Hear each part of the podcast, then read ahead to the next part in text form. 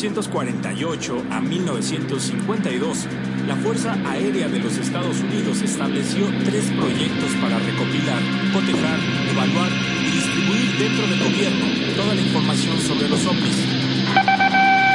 Headline edition, July 8, 1947. The Army Air Forces has announced that a flying disc has been found and is now in the possession of the Army. Army officers say the missile, found sometime last week, has been inspected at Roswell, New Mexico, and sent to Wright Field, Ohio, for further inspection. 19 de julio de 1952, sábado por la noche. A las 12 menos 20, los controladores aéreos de lo que ahora es el Aeropuerto Nacional Ronald Reagan de Washington divisaron siete objetos sin identificar en el radar. A 25 kilómetros al sudoeste de la capital, a toda velocidad.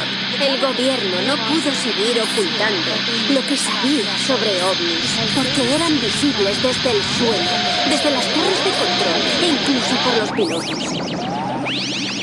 Sobrevolaban el Capitol y sobrevolaban la Casa Blanca. Ambos con espacio aéreo sumamente restringido. Мы захватили существ с другой планеты на секретной базе Каспутин-Яр. Tierra llamando a Lunave, tierra llamando a Lunave, tierra llamando a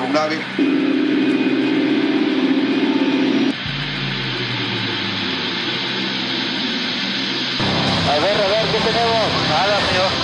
A ver, permítame que le busco. Ah, camarada, ¿qué es eso? ¿Qué distancia más o menos lo tenías hasta ayer? ¿Eh? Oye, usted, a ver, abusados, es como... Ahí van más. Van más, siguen más atrás. Son 10, 11 objetos.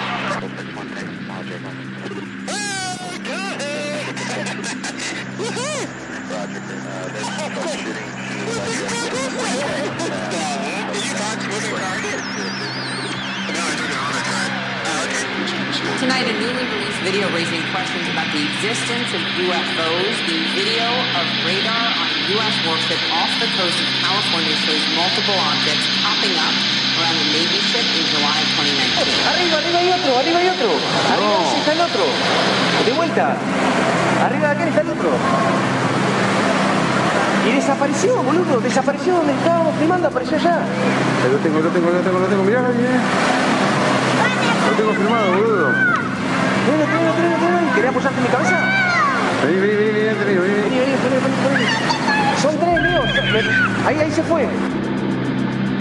Bienvenidos a Euforia, queridos camaradas terrícolas. La población de este pueblo perdido en las montañas es desconocida. Nuestros atractivos turísticos son misteriosas luces en el cielo nocturno y algunas leyendas de pobladores que han sido abducidos por supuestas entidades extraterrestres. Su guía de turistas será una elfa llamada Perfidia Vela.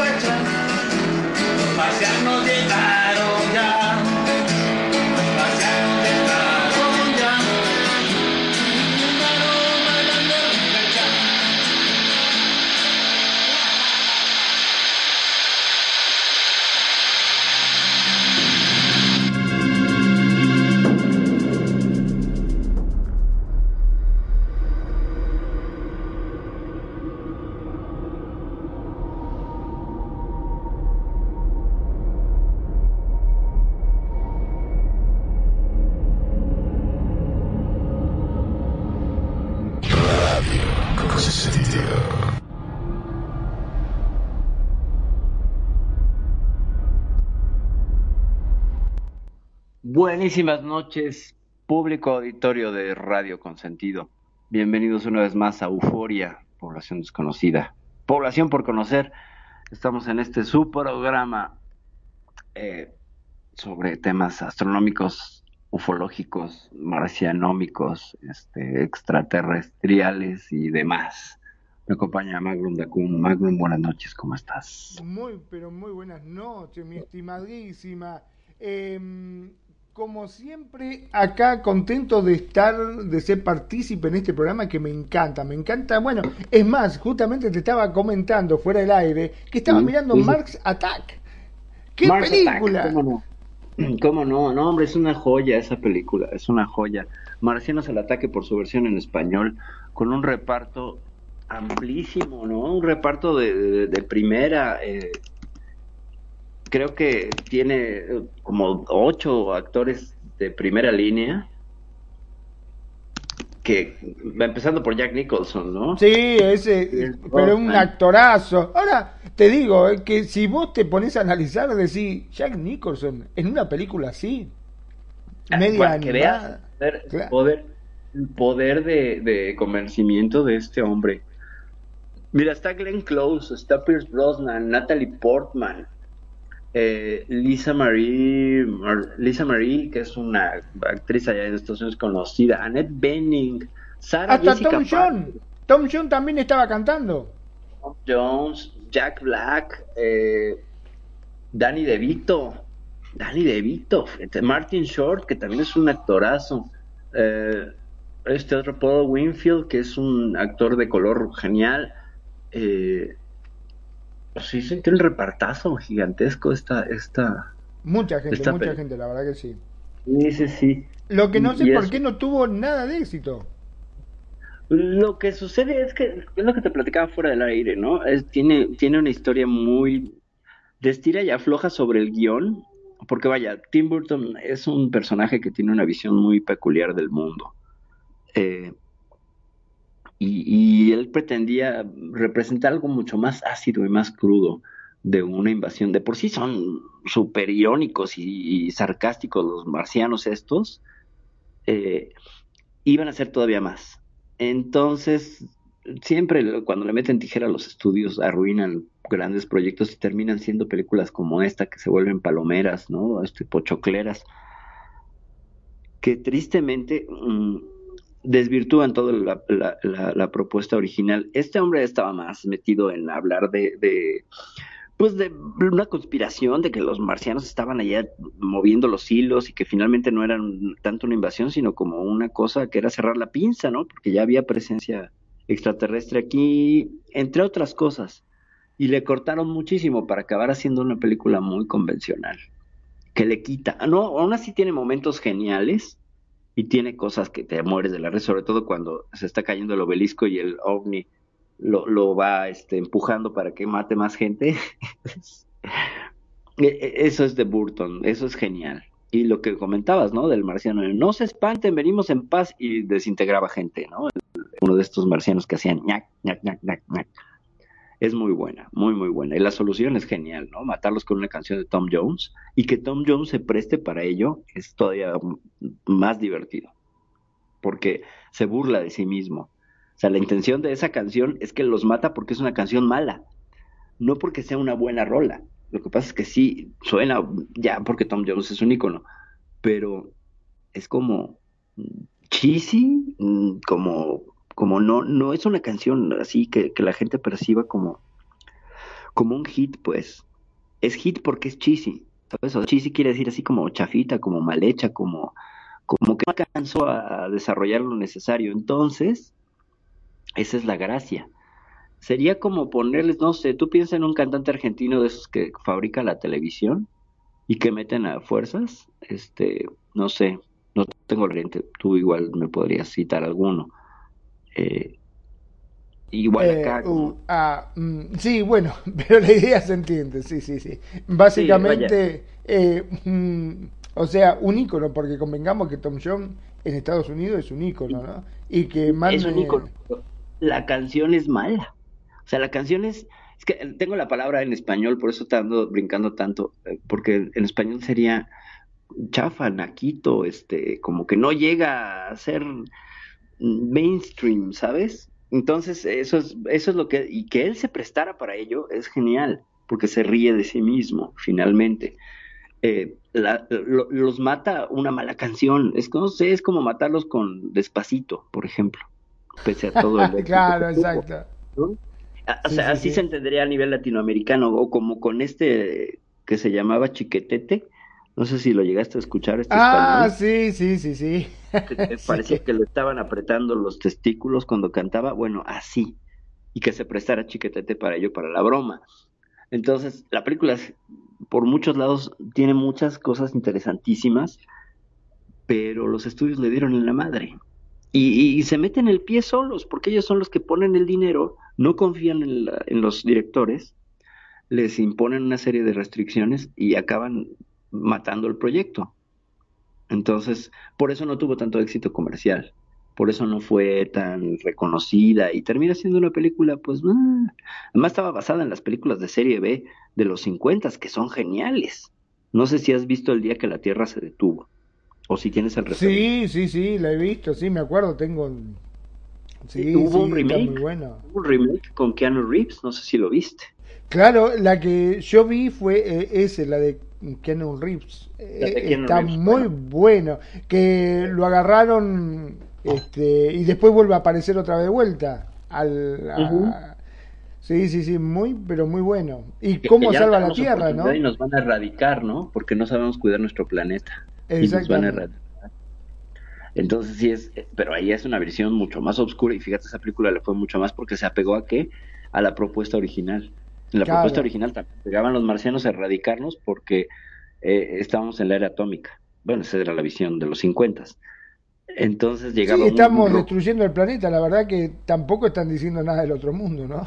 Nada, ninguna de las dos, ¿no? Ninguna de las dos tenía, tenía tanto alejamiento, la verdad. Lo que es increíble es la discusión filosófica del casi el final entre el extraterrestre y, y el sabio de la Tierra, ¿no? El que resulta ser el tío de la protagonista, este biólogo, que le dice es que los humanos solo reaccionamos cuando estamos en el abismo. Solo ahí reaccionamos. Eso es interesantísimo. Claro. dice, ¿por qué dieron tantas oportunidades, no? Se las dijimos. Pues que nosotros no solo reaccionamos. Si vos te pones a pegar, eh, por lo general los seres humanos somos así somos, de darnos cuenta, viste, cuando fallece una persona, eh, es cuando se hace el balance y dice, pucha, yo la quería tanto, ¿por qué no le he dicho esto? ¿Por qué no le dije aquello? ¿Por qué no la valoré más? ¿O por qué no he hecho tantas cosas, no? Este, nos damos cuenta siempre en la pérdida. Así es, en la pérdida, tarde, mal y nunca. Entonces es una característica muy humana y es interesantísimo cómo pues estas dos visiones, ¿no? Estas cosmovisiones, la de los humanos que somos pues muy humanos y una entidad que se supone superior y más fría, que viene a juzgar desde esta frialdad casi de inteligencia artificial, ¿no? Y es, esa confrontación es muy interesante. Pues que ya habíamos hecho un programa, ¿no? Sobre películas de aliens. Eh, y, bueno, de aliens y en, películas y no acabamos. Esa vez hablamos de encuentros cercanos del tercer tipo, ¿te acuerdas? Claro, sí, sí, sí.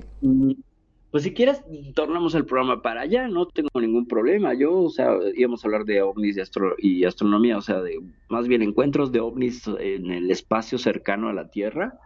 Todo ah, eh, ese tema me encanta también. Sí, sí, sí, dale, vamos, con ese tema. La, la Estación Espacial Internacional, los encuentros de algunos eh, astronautas o cosmonautas soviéticos, para ser más precisos. Es cierto, porque en todos los medios ha salido, hasta inclusive hubo fotos, pero de golpe desapareció todo eso, no se habló nunca más nada. Pues, así, se mueven.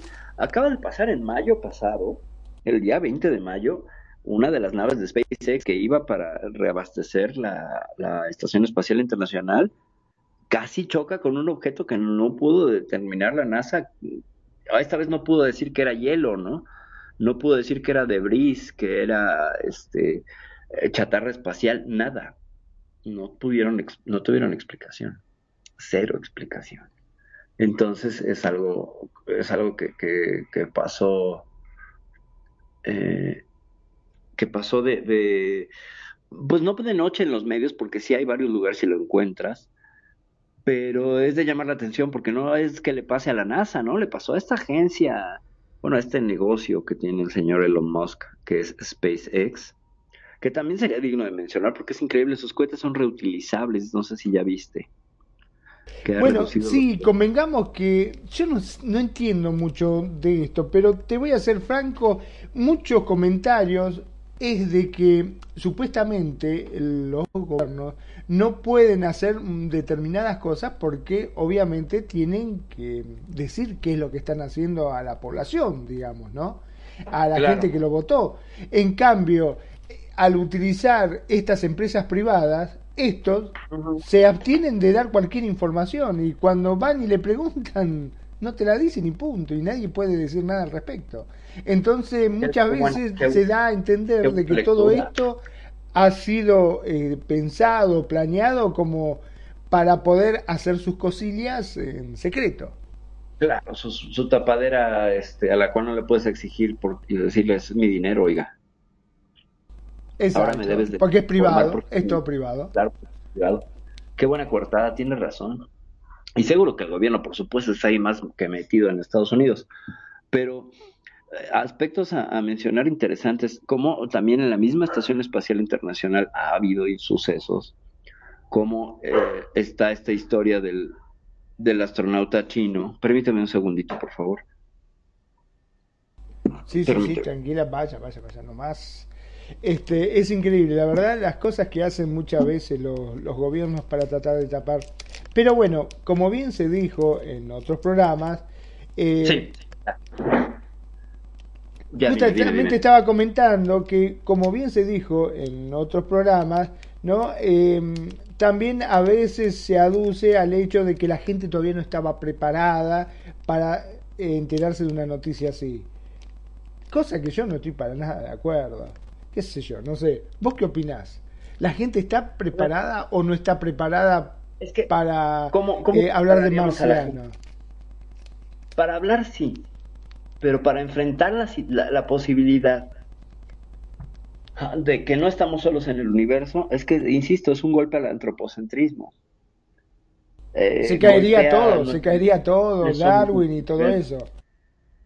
Pues todo eso se cae, se caen las religiones. Las religiones, claro, imagínate las religiones, decirle que, oh, que Dios no creó todo como pensábamos.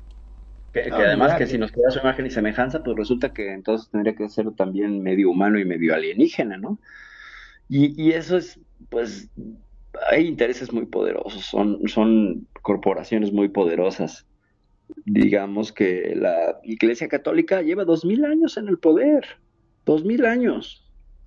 Dime si no sabrá manejar su negocio, ¿no? Eh, y, y, por supuesto que se encargan y tienen toda una, una corporación ahí o un, ah, un ala de, la misma iglesia, pues, pues están para tapar todas las cochinadas que hacen con el Banco Ambrosiano, que es este banco del, del Vaticano. Si el escándalo que se dio en el Vaticano por una chica que apareció golpeada y violada dentro del Vaticano en 2010, me parece, y que nunca se aclaró. O sea, por supuesto tienen el poder. Entonces imagínate que vengan y les digan, híjole, se les va a acabar el negocio. Porque, pues porque no estamos solos. es difícil. Es difícil. Claro, pero vos te pones a pensar hasta en cierto punto, vos fijate, como quien dice, abren el paraguas por si llueve. ¿Te acordás cuando el Papa dijo que si venían los marcianos no tenía ningún problema de bautizarlo y convertirlo a católico? Exactamente, pero fíjate cómo, cómo está una idea ahí eh, de superioridad, ¿no? O sea, a mí, a mí sí me incomoda un poco esta visión de superioridad moral sobre algo que no conoces, ¿no? O sea, lo voy a convertir al cristianismo, independientemente si la discusión del cristianismo está bien o mal, eh, me parece impositivo, ¿no? O sea, eh, imagínate tú que llegas a otro planeta y que dicen, ah, bueno, pues cuando lleguen los terrícolas los vamos a convertir a la religión de Sod pues no, no, definitivamente no creo que nos gustara mucho. Entonces, sí, ¿se curan en salud? Sí, por supuesto. Y por ahí también hubo como un acomodo para permitir que existieran otros seres diferentes a nosotros, lo cual te puede dar pistas, ya saben algo, ¿no? O sea, es, es, es curioso, ¿para qué lo meten? Para que haya un protocolo de, en la Organización de las Naciones Unidas de contacto extraterrestre. ¿Para qué hay? ¿No? Pues el otro día nos lo preguntábamos, si, si los gobiernos tenían un, un, protocolo de respuesta. ¿Qué pasa cuando lleguen? ¿Qué se hace? ¿No? En lugar de disparar a lo estúpido, ¿qué se hace? Yo creo que las pistas nos las ha dado de nuevo el cine. No sé si recuerdas la película Contacto con esta con las luces esa y la musiquita. También el tu, tu, tu, tu, tu, que por ahí suena en nuestro intro, el código de sonidos de, de, encuentros cercanos del tercer tipo. Eh, en la película Contacto, eh, como esta Jodie Foster, es lingüista, me parece. O hay otra que se llama Ellos llegaron, They Arrived. No, esa es otra. Eh, una donde la, protagonista es una lingüista. Sí, sí, que eran como unos, eh, que tenían como tentáculos, supuestamente, como, pulpo, y, eh, y, dibujaban, largaban como unas medias circunferencias, cosas así, que ese era su, su alfabeto, digamos. Exacto. Y entonces ella, ella descifra el, el, este, como el código, ¿no? O sea, es como, como esta cosa crítica. Pero, ¿qué vamos a hacer? O sea, ¿qué va a pasar el día que se planten sobre una ciudad? ¿Qué va a pasar? Esa, esa, pregunta ¿Qué va, a decir, ¿Qué va a decir el gobierno? ¿Qué, me imagino. Esto que ustedes están viendo acá arriba. y que parece un ovni. No es un ovni. Es una propaganda, muchachos. No se preocupe. Es de los rusos. Es de los rusos es una, este, es una nave china.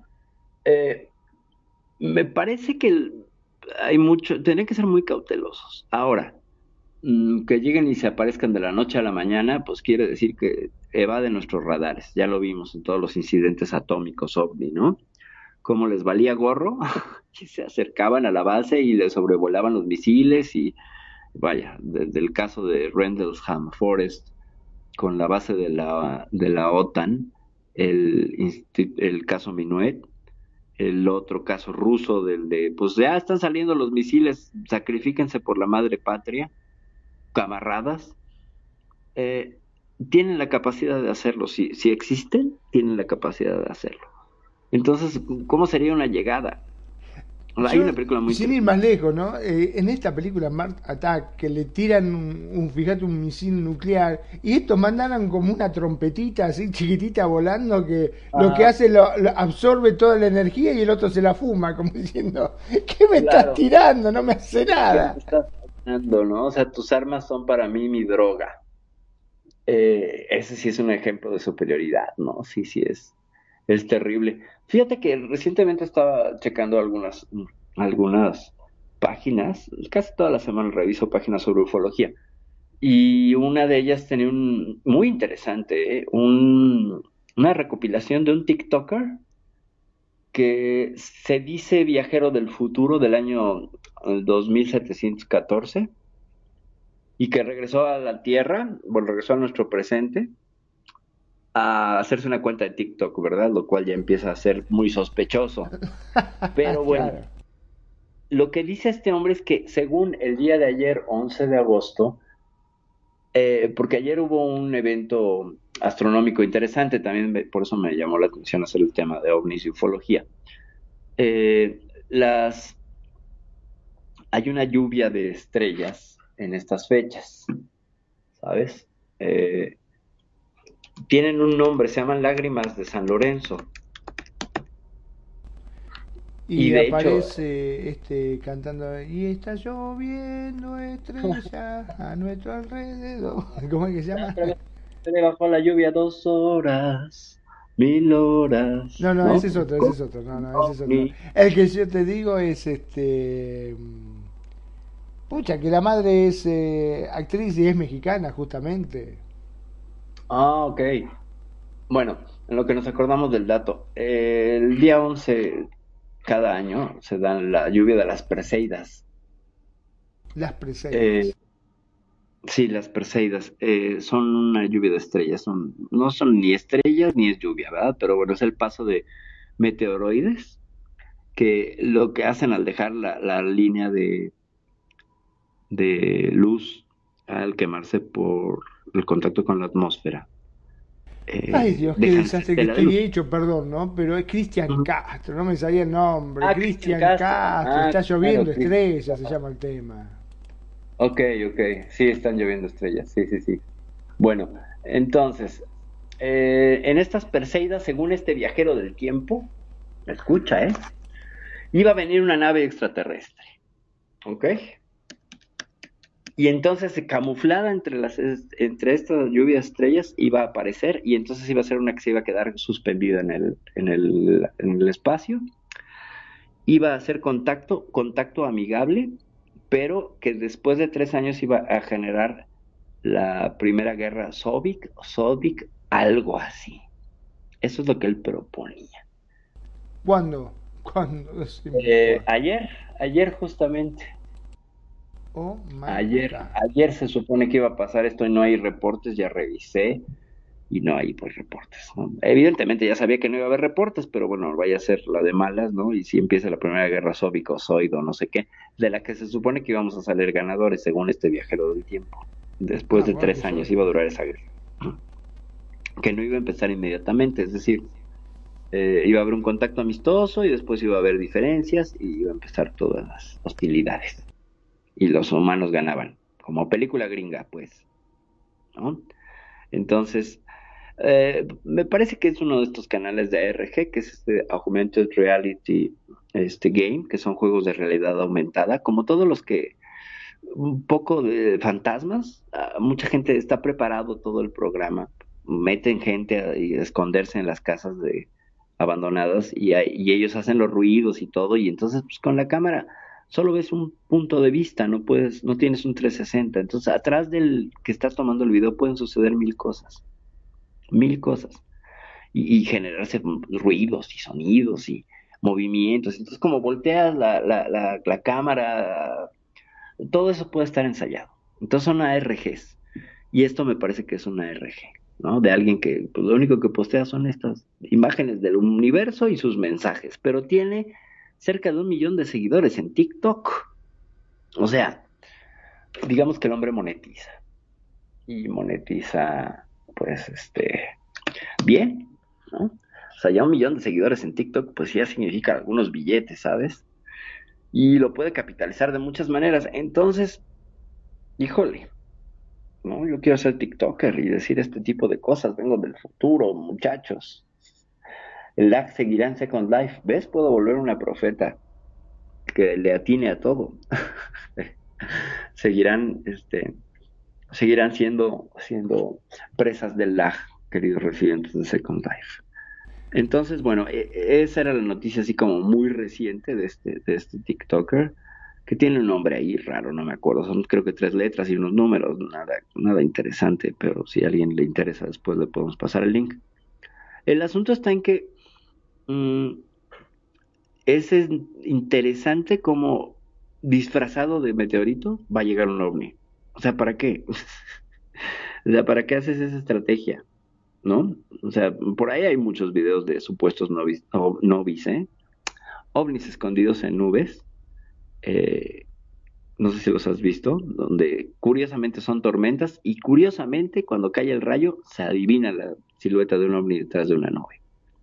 Wow. Me parece Me hace, me hace acordar a la película esta mm, eh, que trabajaba Tom Cruise, ¿cómo es? Eh, que Mm. también se ponían las nubes, ¿te acordás? Y aparecían unos rayos y en esos rayos supuestamente eran los alienígenas que bajaban a sus naves que estaban enterradas, supuestamente. Este, la guerra de los mundos. La guerra de los mundos, exacto. Ajá. Sí, sí, sí. La guerra de los mundos es esta, el clásico, ¿no? De H.G. Wells, que genera un mito muy interesante de la cultura. Este supuesto pánico colectivo que creó Orson Welles, ¿sabes? Eh, sí tienes la referencia, ¿no? Porque es cultural ese, ese, ese asunto. Eh, se supone que en 1938 Orson Welles emitiendo la, la dramatización de esta obra de H.G. Wells eh, causó el pánico en Estados Unidos. Pero por ahí ahora resulta que no, que no lo causó, que, en realidad pues, lo oyeron muy pocas estaciones y que la gente entendió perfectamente que se trataba de una obra de teatro en radio.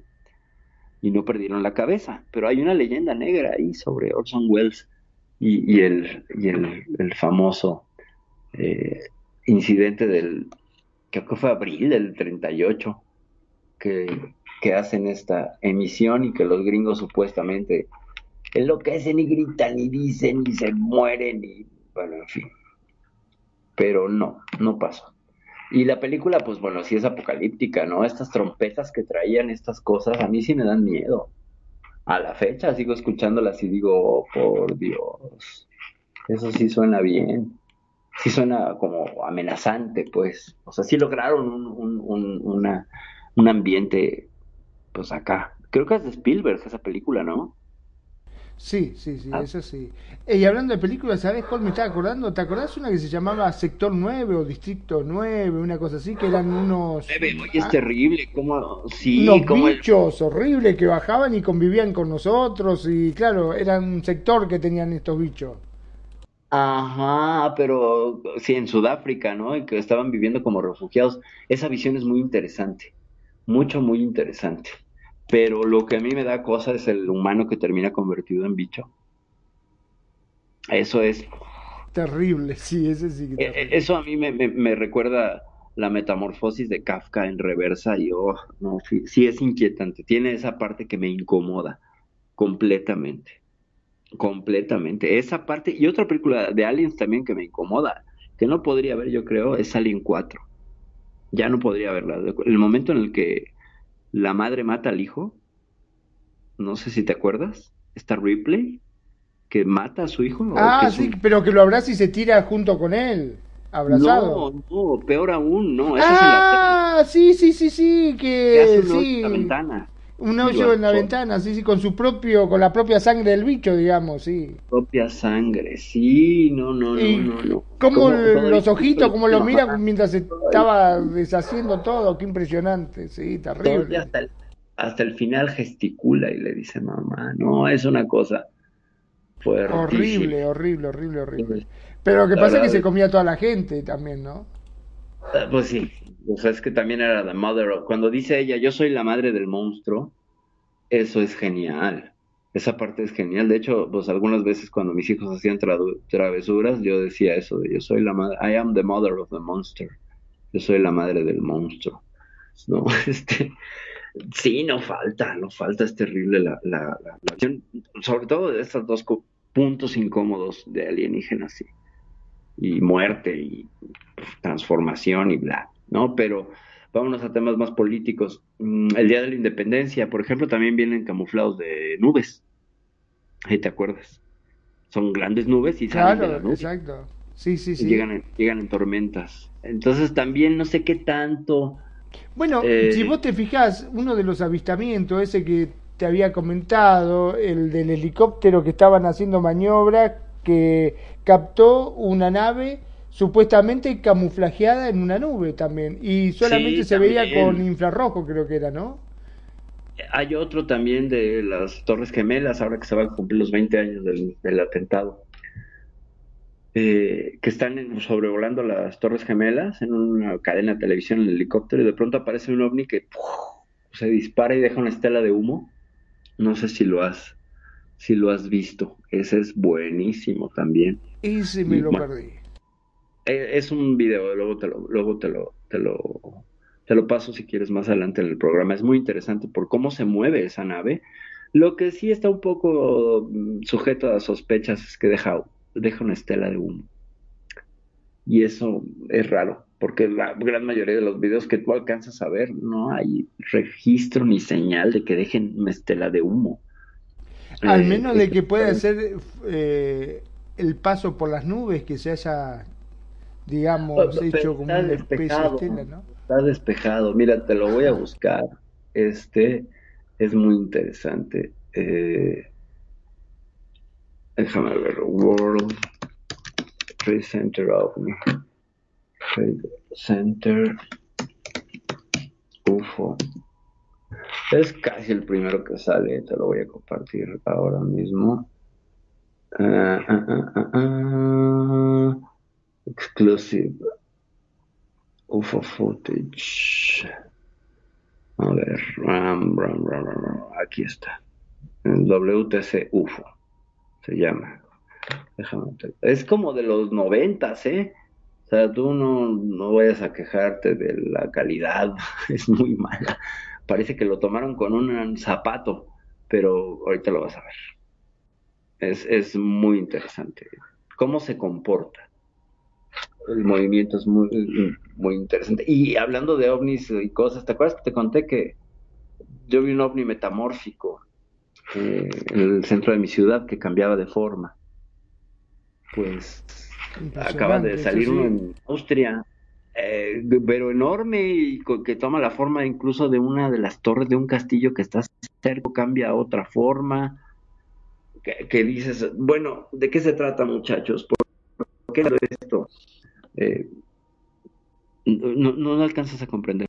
dices, ¿qué es eso? Primero crees que es una fata morgana, este, este es como un espejismo que puede replicar barcos.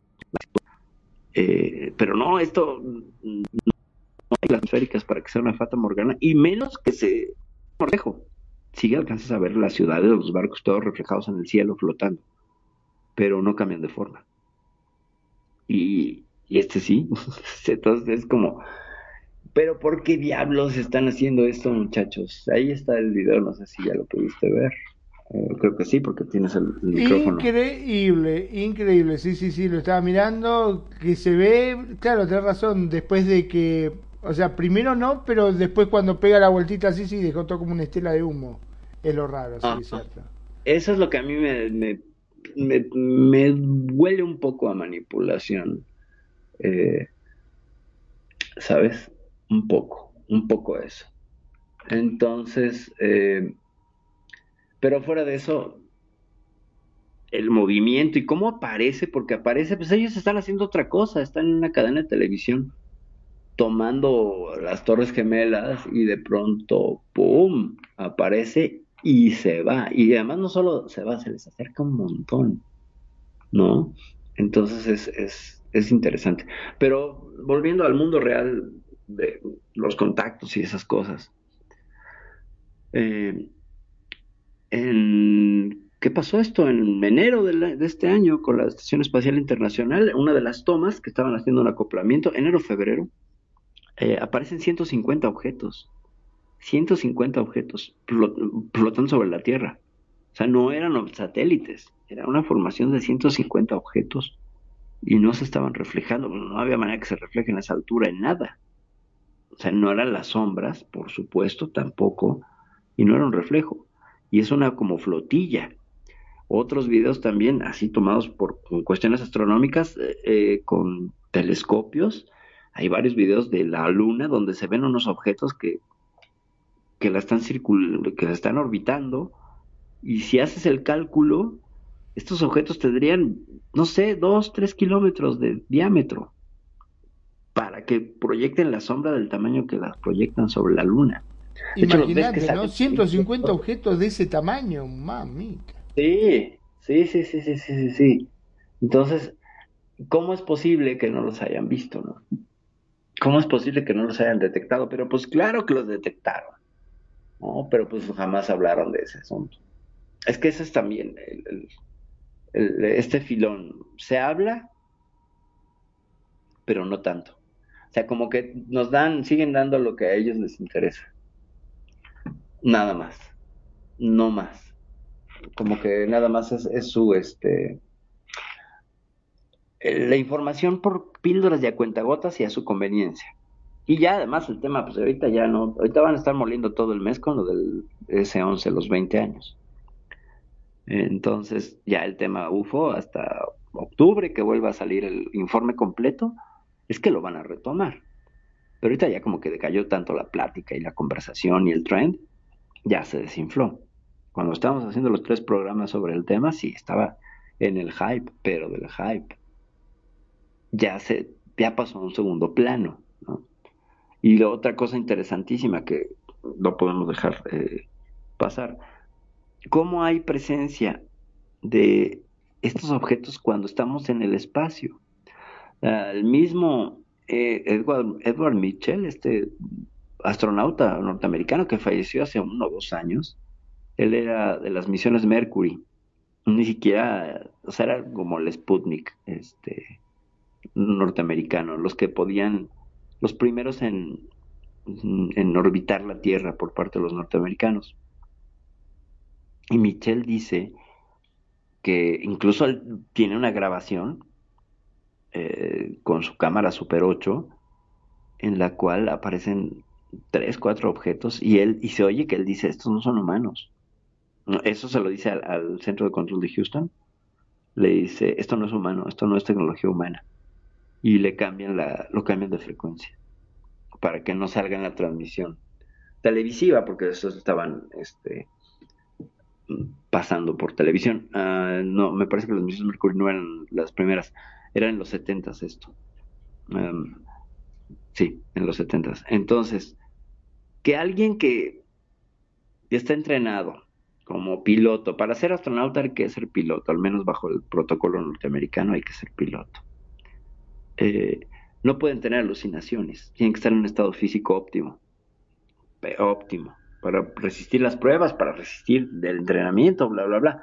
Entonces no, no, no cabe la posibilidad de una, de una cuestión eh, de enfermedad emocional o psicológica. Imagínate, vas a subir a este hombre al espacio y va a ser el comandante de la misión y se te vuelve loco allá arriba. ¿No? O sea, evidentemente tienes que... sí, no, no. Pues Sáquemelo de acá, ¿cómo, cómo hacemos esto? Claro, una locura. Encerrado, con un, encerrado con un loco y en el espacio, qué cosa tan terrible. Pero, vamos, como hay una serie de encuentros a nivel atmósfera baja, porque esta estaríamos hablando que son 400 kilómetros, no es atmósfera alta, en la cual están la mayoría de los satélites GPS y bla, bla, bla. Pero en esta atmósfera baja donde opera la Estación Espacial Internacional, hay un montón de encuentros, ¿eh? Un montón y generalmente son luces que siguen a las naves, son luces que, que orbitan a las naves, luces que, que tienen un patrón inteligente en sus movimientos. Perdón, no sé si, si fuiste vos o fue Jero que nos comentó que en la estación espacial, eh, justo en el recambio, se había quedado un solo astronauta y escuchó que le golpeaban la puerta. El chino, sí, el astronauta chino, de hecho ese, ese comentario lo hice hace ratillo y me quedé a la medias. El, el astronauta chino, bueno, que tienen su propio nombre, ya ves que no son astronautas, cosmonautas y estos no sé los chinos como demonios les digan, pero le tocaron la puerta. Dos veces le tocan la puerta, la escotilla, la escotilla de acoplamiento. Entonces, a ver, mm, está, convengamos que la estación espacial está hecha de acero, y de metal y de bla. Pero en el espacio el sonido no se transmite así. Y por muy presurizada que esté la Estación Espacial Internacional, eh, obedece a las leyes de la física. Entonces, al estar en el espacio, por eso es que tú ves en estado de gravedad cero, como hay ciertas acciones que pueden hacer que de pronto juegan con líquidos y todo este show, ¿no? Pero eh, todo eso conlleva un desgaste. Acuérdate que el hombre que pasó más tiempo en el espacio acabó con los huesos severamente lesionados y problemas, la retina. O sea, no estamos hechos para estar en el espacio, eso hay que recordarlo. No somos una raza interestelar aún y se nota nuestra podríamos decir que por eso está SpaceX estudiando este, distintas formas como para es más se llegó a hablar de colocar la conciencia humana en un robot o en un androide como para que pueda llegar a, a, soportar estos viajes de tanto tiempo y obviamente al no comer ni nada no que es un poco lo que se especulaba con los que los grises que vemos nosotros acá, que en realidad son formas, este, digamos, humanoide. Ajá, ajá. Es que, a ver, mira, todo tiene una razón económica.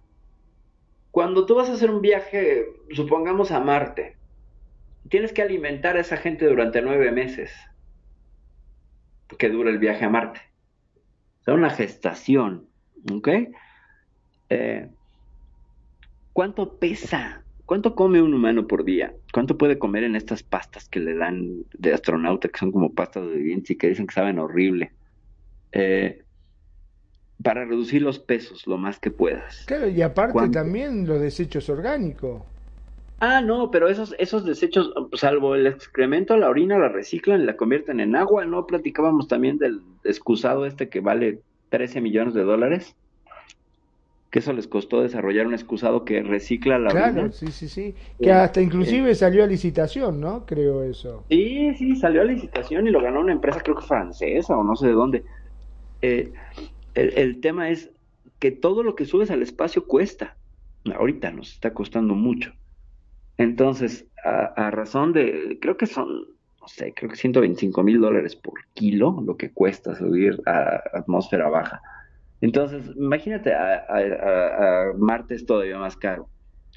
Y la cantidad cuánto tienes que mandar a Marte. Y el problema de nuestras naves espaciales es que, como no estamos hechos para el espacio, requerimos una fuerte, un armazón lo suficientemente fuerte para resistir rayos gamma, ultravioleta, este, todas las radiaciones que hay allá afuera, que te matan. Entonces, prácticamente son misiles eh, con asientos, son misiles balísticos con asiento. Ahora, ¿cuánto le tienes que dar de comida a esos astronautas para llegar a Marte? Con que le eches tú 250 gramos al día de su comida de astronauta, que es muy poquito, eh, multiplícalo por nueve meses, por una tripulación de seis se supone que van a ir, en 2026. ¿Cuánto peso te representa eso? A menos que lo mandes antes. El agua, el agua también. El agua debe el agua, bastante. Y el combustible para llegar allá. Por eso es que es tan interesante el proyecto de SpaceX, porque ellos reciclan sus cohetes, las fases iniciales de los cohetes las reciclan. Es decir, una vez que se desacoplan, eh, tienen retrocohetes y unos flaps o unos este, timones que hacen que se restabilice, o sea, caiga y luego dé la vuelta de campana en 180 grados y prenda los motores para aterrizar y ya lo lograron. O sea, ya lo lograron. Ahorita la, la bestia esta que está, el, no me acuerdo cómo se llama, el nuevo juguete de Elon Musk, pero mide 120 metros de altura. O sea, los cohetes más largos que eran los Soyuz están por ahí de los 87. Imagínate 120 metros de altura, de puro metal. O sea, es un edificio que mandas al espacio. Por eso tiene 23 motores cada, cada nave de estas SpaceX. Aparte para romper, ¿no? La fuerza que tenemos, uh -huh. me imagino la, uh -huh. la cantidad de combustible que debe consumir eso. Lo cual también es un riesgo. O sea, a mayor cantidad de combustible, mayor cantidad de riesgo, ¿no? Ya ves lo que pasó con, con el Challenger, que un problema en una junta y vámonos, traía los tanques llenos y vámonos. Se pulverizaron, o sea. Ay, sí, que había una, una, maestra, me acuerdo, una docente. Una maestra, claro. Terrible sí, sí, sí. Entonces, eh, vaya, nuestra carrera espacial, nuestros logros espaciales siguen en pañales, nos cuesta mucho dinero, mucho dinero. Un tiempo, pues es que tú acuérdate, antes los gringos, después de la última visita a la Luna, en el 72, el programa espacial se vino al traste. O sea, se les olvidó. Lo, olvidaron hasta que poco a poco fue como resurgiendo y ahorita ya estamos viviendo un segundo boom de la exploración espacial porque hay empresas. Y ya tienes al hombre este de Virgin Records que acaba de, hacer su vuelo suborbital y ya va a llevar pasajeros. Y eso ya es espacio. O sea, te van a llevar al espacio por la módica cantidad, creo que son 130 mil, 200, no sé cuántos miles de dólares. Para que estés allá arriba, este, buena ondeando con el señor de Virgin Records. Y ya, esa es otra empresa. Está Virgin Records, está Blue Space, creo que se llama, la de, la del, de Amazon, de Jeff Bezos y esta que es SpaceX, que es ahorita la que está aventajando, pero ve tú a saber. Ve tú a saber. Ya, o sea, y sí. el espionaje industrial y todo, no, no, no, no, no, se traen un jaleo bárbaro. Pero de nuevo, a mí me parece que la tirada está en la minería espacial. Que la mira no es Marte, es el cinturón de asteroides. Y que a largo, largo plazo, bueno, a largo plazo, unos 40 años, va a ser el negocio de negocios. O sea, hacer la minería espacial va a ser, va a ser un negocio redituable. O sea, una fuente de empleos real. No te vaya un asteroide que pesa, que tiene más oro que toda la Tierra junta. Un solo asteroide. tiene más oro que toda la Tierra junta. Imagínate, ya lo habíamos platicado, ¿qué pasa si se lo pueden remolcar, por ejemplo? ¿Qué vamos a hacer con tanto oro? Seguramente bajaría de precio, sería algo muy económico y ya van a buscar otro metal que lo supla y que salga mucho más caro, como el platino, por ejemplo.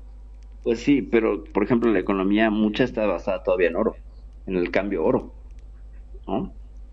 Me parece que ya no, ¿eh? que ya cambió eso y que ahora hay otros factores que sostienen la moneda. Pero por mucho tiempo sí se sostenía por el valor del oro. O sea, lo que tú tenías en el banco era en realidad lingotes de oro, ¿no? Este, simbólicos. Por eso el Fort Knox en Estados Unidos, que supone que está lleno de lingotes de oro, está tan vigilado, porque hay teorías de la conspiración que dicen que no hay nada ahí, que los gringos imprimen el dinero como si fuera pues una impresora, así de, estos 500 dólares, ahí están. Y, de moneda corriente, de cuño que cuesta, que, que, vale, pues. Y es impresionante como,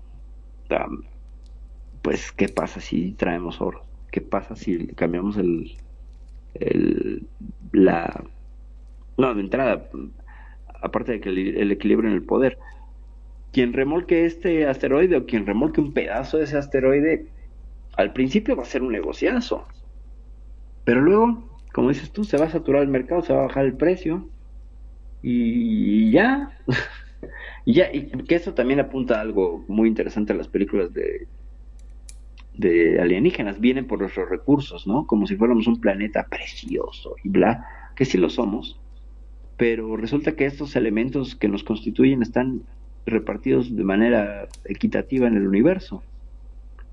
Es decir, que te puedes encontrar en cada región del universo el mismo oro, la misma plata, lo mismo. O sea, para donde mires. O sea, sobre todo en planetas rocosos, están llenos de recursos, llenos, llenos, no es que sea algo diferente o especial, no. seguro que si vamos a Marte y le escarbamos encontramos oro, sin duda. Y en la Luna no lo sé, porque esa parece estar hecha de talco, pero bueno. Eh, también está la teoría esta absurda de que la Tierra es hueca, digo que la Luna es hueca y que es una nave espacial que nos está sí, sí, me acuerdo de esa de que era hueca. Que porque supuestamente se quedó sonando, ¿no? Cuando ¿Sí? este, chocó sin querer. Tiraron algo, una herramienta, y entonces se quedó, se quedó sonando como una campana. Eh, vaya, hay que recordar que tanto en Marte como en la Luna hay movimientos telúricos. La Luna casi no tiene, pero sí tiene sus lunamotos. O sea, no hay tanta frecuencia porque no hay actividad volcánica en la Luna, es un planeta casi inerte. Ahora te digo, ¿no? El que lo puso ahí, si es cierto, ponele que sea hecha y que supuestamente lo pusieron como un satélite para vigilarnos, le calcularon mal porque se está comiendo todos los todos los asteroides habido y para ver, porque vos fijate los cráteres que tiene, se ha comido pero unos cuantos. Nos ha salvado, pero de muchos, muchos, muchos la luna está cacariza de tanto impacto, ¿no? Y que también es de alguna manera un escudo, ¿no? O sea, la luna de alguna manera absorberá impactos que nos que pudieran haber estado dirigidos a nosotros, ve tú a saber, se quita la luna y probablemente nos hubiera tocado a nosotros.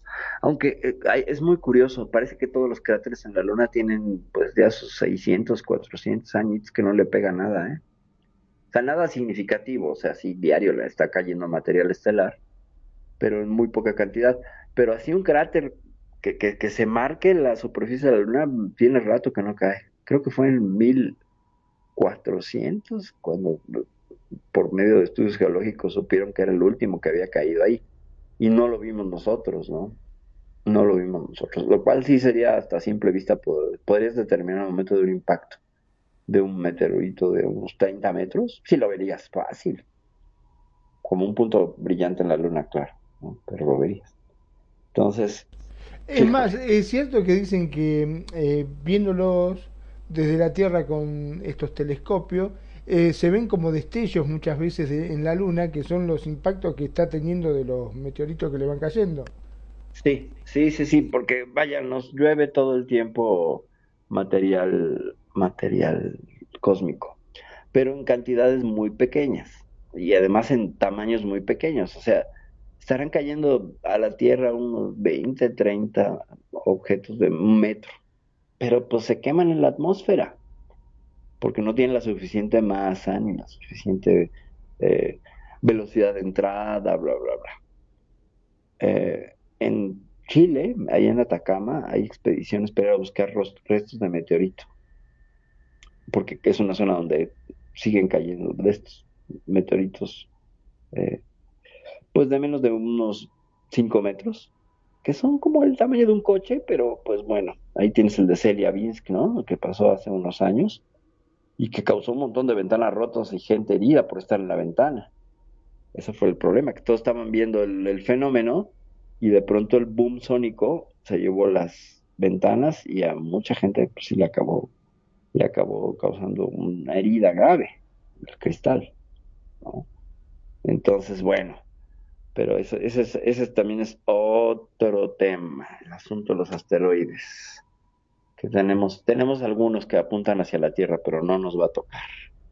También estaba esa otra conspiración que decía que muchos asteroides podían haber sido eh, no en sí asteroides, sino naves camuflajeadas, digamos, que son enviadas con, vas a saber con qué propósito a la Tierra. No, y además supuestamente tripuladas por inteligencia artificial, porque de nuevo, no nada más es el viaje a, a Marte, eh, les tienes que dormir un rato, ¿no? Porque pues imagínate nueve meses metido en un túnel de metal, en un tubo de metal, mm, pues sin internet. ¿No? O sea, no van a tener internet, no creo que haya un wifi que llegue aparte, hasta allá. Aparte, convengamos que no todos reaccionamos de la misma forma, o sea, por ahí sale todo bien, eh, vamos a ver, pero a medida que va pasando el tiempo se empieza a sentir solo, extrañar la familia, el perro, qué sé yo, los amigos, y vaya a saber si no se terminan enloqueciendo y matando entre todos ahí arriba. El estrés espacial. Fíjate, hay un, hay un experimento interesantísimo, eh, Biosfera 2, no sé si sabes de él. En mm. Canadá o en no sé qué parte de qué desierto de Estados Unidos eh, se creó un hábitat artificial, eran como unos invernaderos con un montón de plantas, de animales y todo. La idea era crear un, un, hábitat que se pudiera replicar en Marte y lo que intentaba el estudio era replicar las condiciones de encierro, ¿sabes? O sea, en realidad era un estudio psicológico. Entonces hubo un montón de, aspirantes y la gente se sumó y todo, y bueno, ya eligieron a los... Sí, me imagino, los voluntarios sobran siempre. Voluntarios. Bueno, a los nueve meses eh, falló todo, ¿eh? Falló todo. Eh, las plantas se murieron porque el sistema de riego falló. El... ¿Qué más hubo? Eh, empezó a escasear la comida se dividieron en dos grupos de poder, empezaron a pelear entre ellos, a hacerse mobbing, a sabotearse en sus actividades. Fíjate nada más, a sabotearse. Cuando es la única ración que tienes y todo, porque pues, se supone que se tenían que replicar. No podían salir, era en un año tenían que estar ahí. Un año. Wow. Y a los nueve meses acabaron. Como el jueguito este, ¿no? Como el juego este, el que es tan famoso que juegan este, los chicos con el, el celular, ¿cómo es que se llama? Sí, sí. sí, que van haciendo conspiraciones y todo eso. E-, ese mero, exactamente. Bueno, imagínate, a los nueve meses rompieron las puertas porque ya no aguantaban y salieron con graves signos de daño emocional, psicológico, graves. Entonces, pues ya vimos que el límite son nueve meses. O sea, el viaje a Marte es lo que podríamos como medio aguantar eh, de, de, estrés. O sea, el ser humano no es una criatura estelar, insisto. Tenemos muchas fallas. Eh, se nos altera la altura de entrada. Tú te vas al espacio y regresas y vas a medir hasta dos o tres centímetros más, porque como no hay fuerza de gravedad que te comprima, entonces la columna se distiende. Y y con ella un montón de funciones, entre ellos te digo que la, la, la retina sufre daños, entonces regresan con problemas oculares, alteraciones genéticas por la exposición a la radiación, pese a que están en un lugar que se supone que está aislado de la radiación, bueno, pues parece que y sin embargo, bueno, pues también en la, en la Estación Espacial Internacional hicieron los japoneses este experimento de poner unas placas con bacterias así expuestas al espacio exterior. ¿Te conté esa? No te la conté. Eh, no, no, pero está, suena re interesante. ¿Cómo, cómo es eso? Haz de cuenta una caja de Petri, así, una, una, lámina de gelatina nutritiva y le echaron unas bacterias de la tierra y las expusieron al frío de la del espacio exterior y las recogieron a los tres meses y las bacterias seguían vivas. Ah, pensando que se habían muerto todas, no vivieron. No, no, ahí andaban las bacterias y se habían reproducido y todas felices y contentas.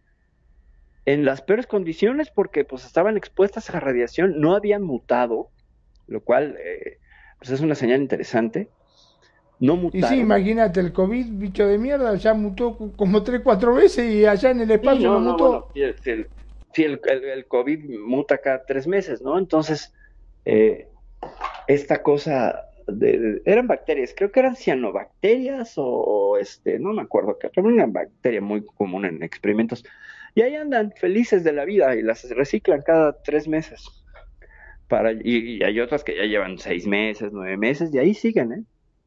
O sea, no se nota que vayan a, perder, a perder una, una, eh, pues no sé, se vayan a morir.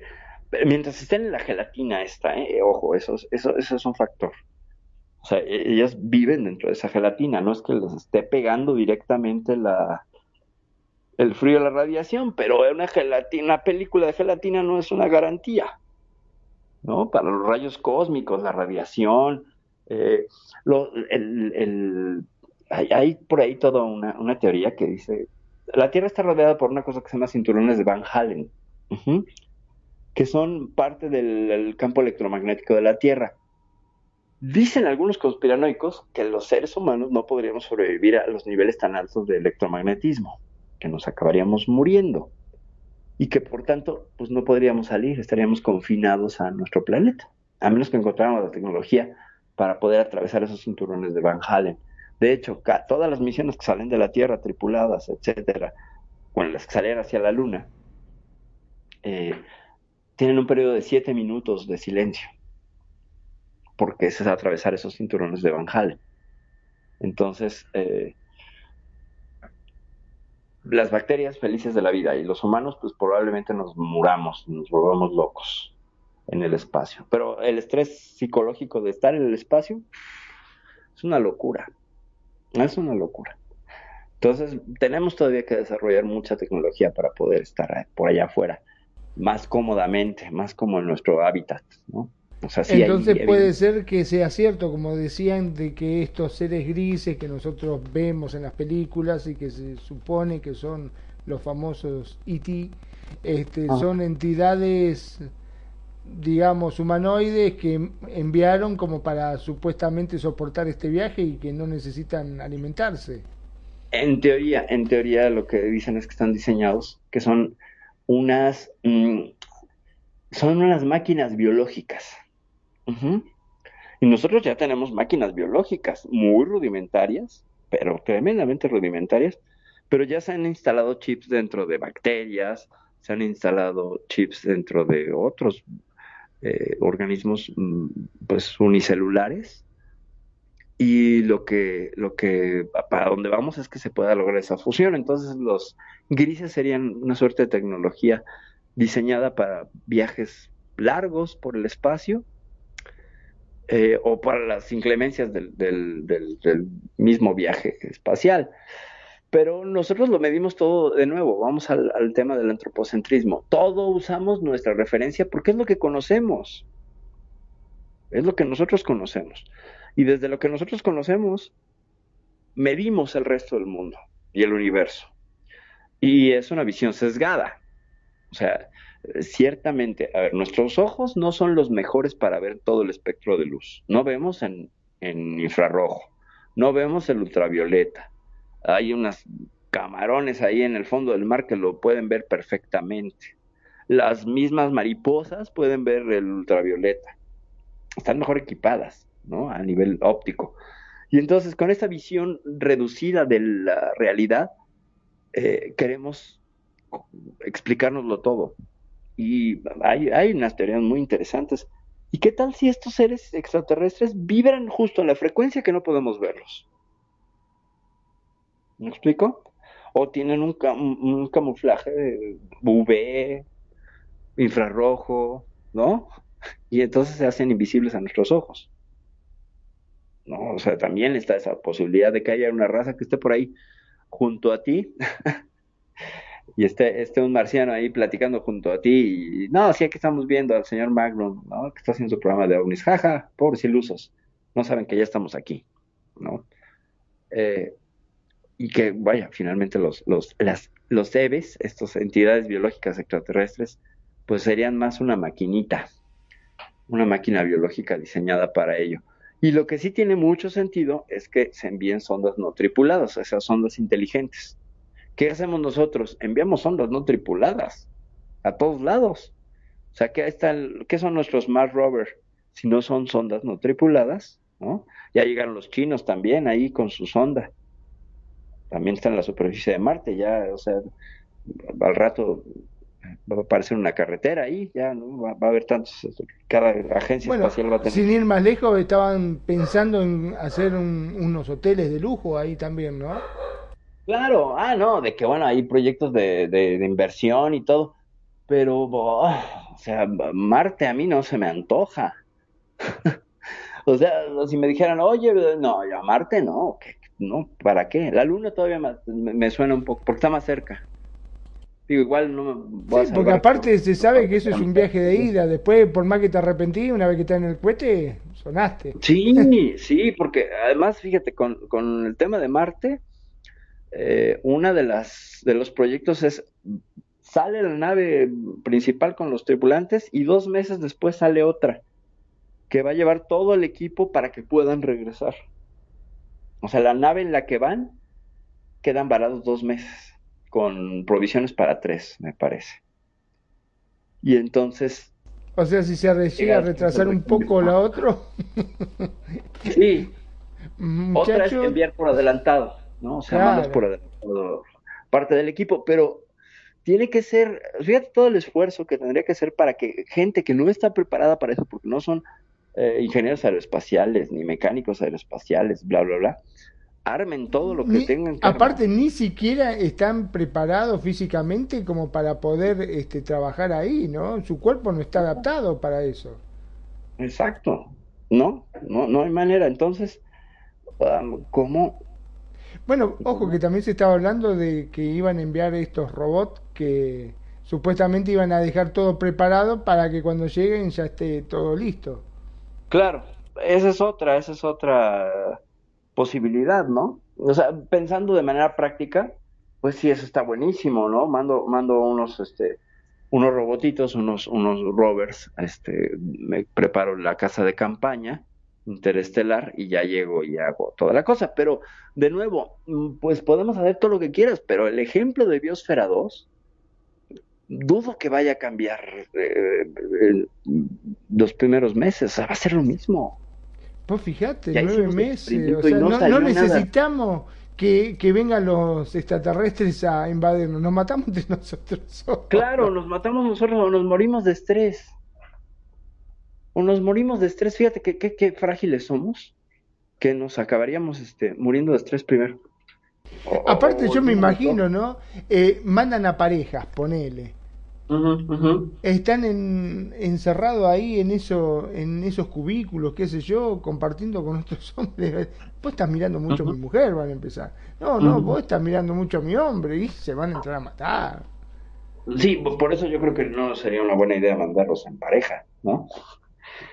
no, no, no es una buena idea.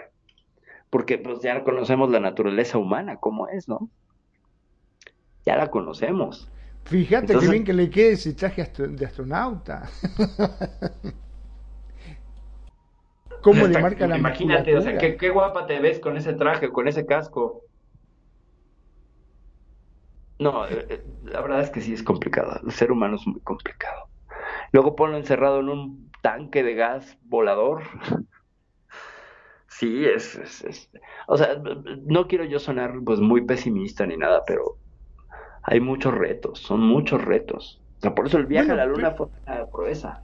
A mí lo que me llamó la atención que cuando hicieron las encuestas, mucha gente se prendía, mucha gente. Y es más, tengo conocidos que dicen, ay, yo me iría, yo sí iría. Y vos estás loco, vos te pensás que vas a resistir estar tanto tiempo alejado de la familia, de los amigos. Claro. Bueno, sí, la verdad que no me puse a pensar, pero... eh, o sea, lo que primero piensa, ay, sí, qué lindo estar en Marte, allá, en una nave, oh, qué bonito. No, es que no es como la ciencia ficción, ¿no? O sea, no es como... Tú, tú, fíjate, eh, lo que pasa es que tampoco la, la gente suele... Es que es aburrido, o sea, mirar la- los, las transmisiones de la, la Estación Espacial Internacional es aburrido. O sea, un tipo ahí metido en unas, en un tanque, pues, en un, cilindro, rodeado de caos, porque ves conexiones y cables y cosas y parece, parecen adolescentes que nadie les levanta el cuarto. eh, donde pues, pues, si te equivocas, no puedas pisarlo, porque evidentemente ahí la, la ingravidez ayuda. Y, y no se cae nada y nada se va a romper porque se caiga. Sí, pero una de las cosas que me llamó la atención era que decían eh, que la piel se va regenerando todos los días y esa piel muerta tapa los filtros, que era uno de los grandes problemas que tenía. Sí. Sí, sí, sí, sí, sí, sí, sí. Sí, sí, la piel humana, ¿no? También esa es otra de las de las cosas que, que, que además desarrollar la tecnología para que se, se filtre la célula humana, también creo que costó algo de dinerito, ¿eh? Pues pues, nada más ve lo del asunto. O sea, si un excusado cuesta 13 millones de dólares, un solo excusado, o sea que sí recicla y todo, y está muy bien, pero 13 millones de dólares, Magnum. O sea, es muchísimo dinero. Es una cantidad estúpida. Plata Y- y para la echar producción la, y la poponona.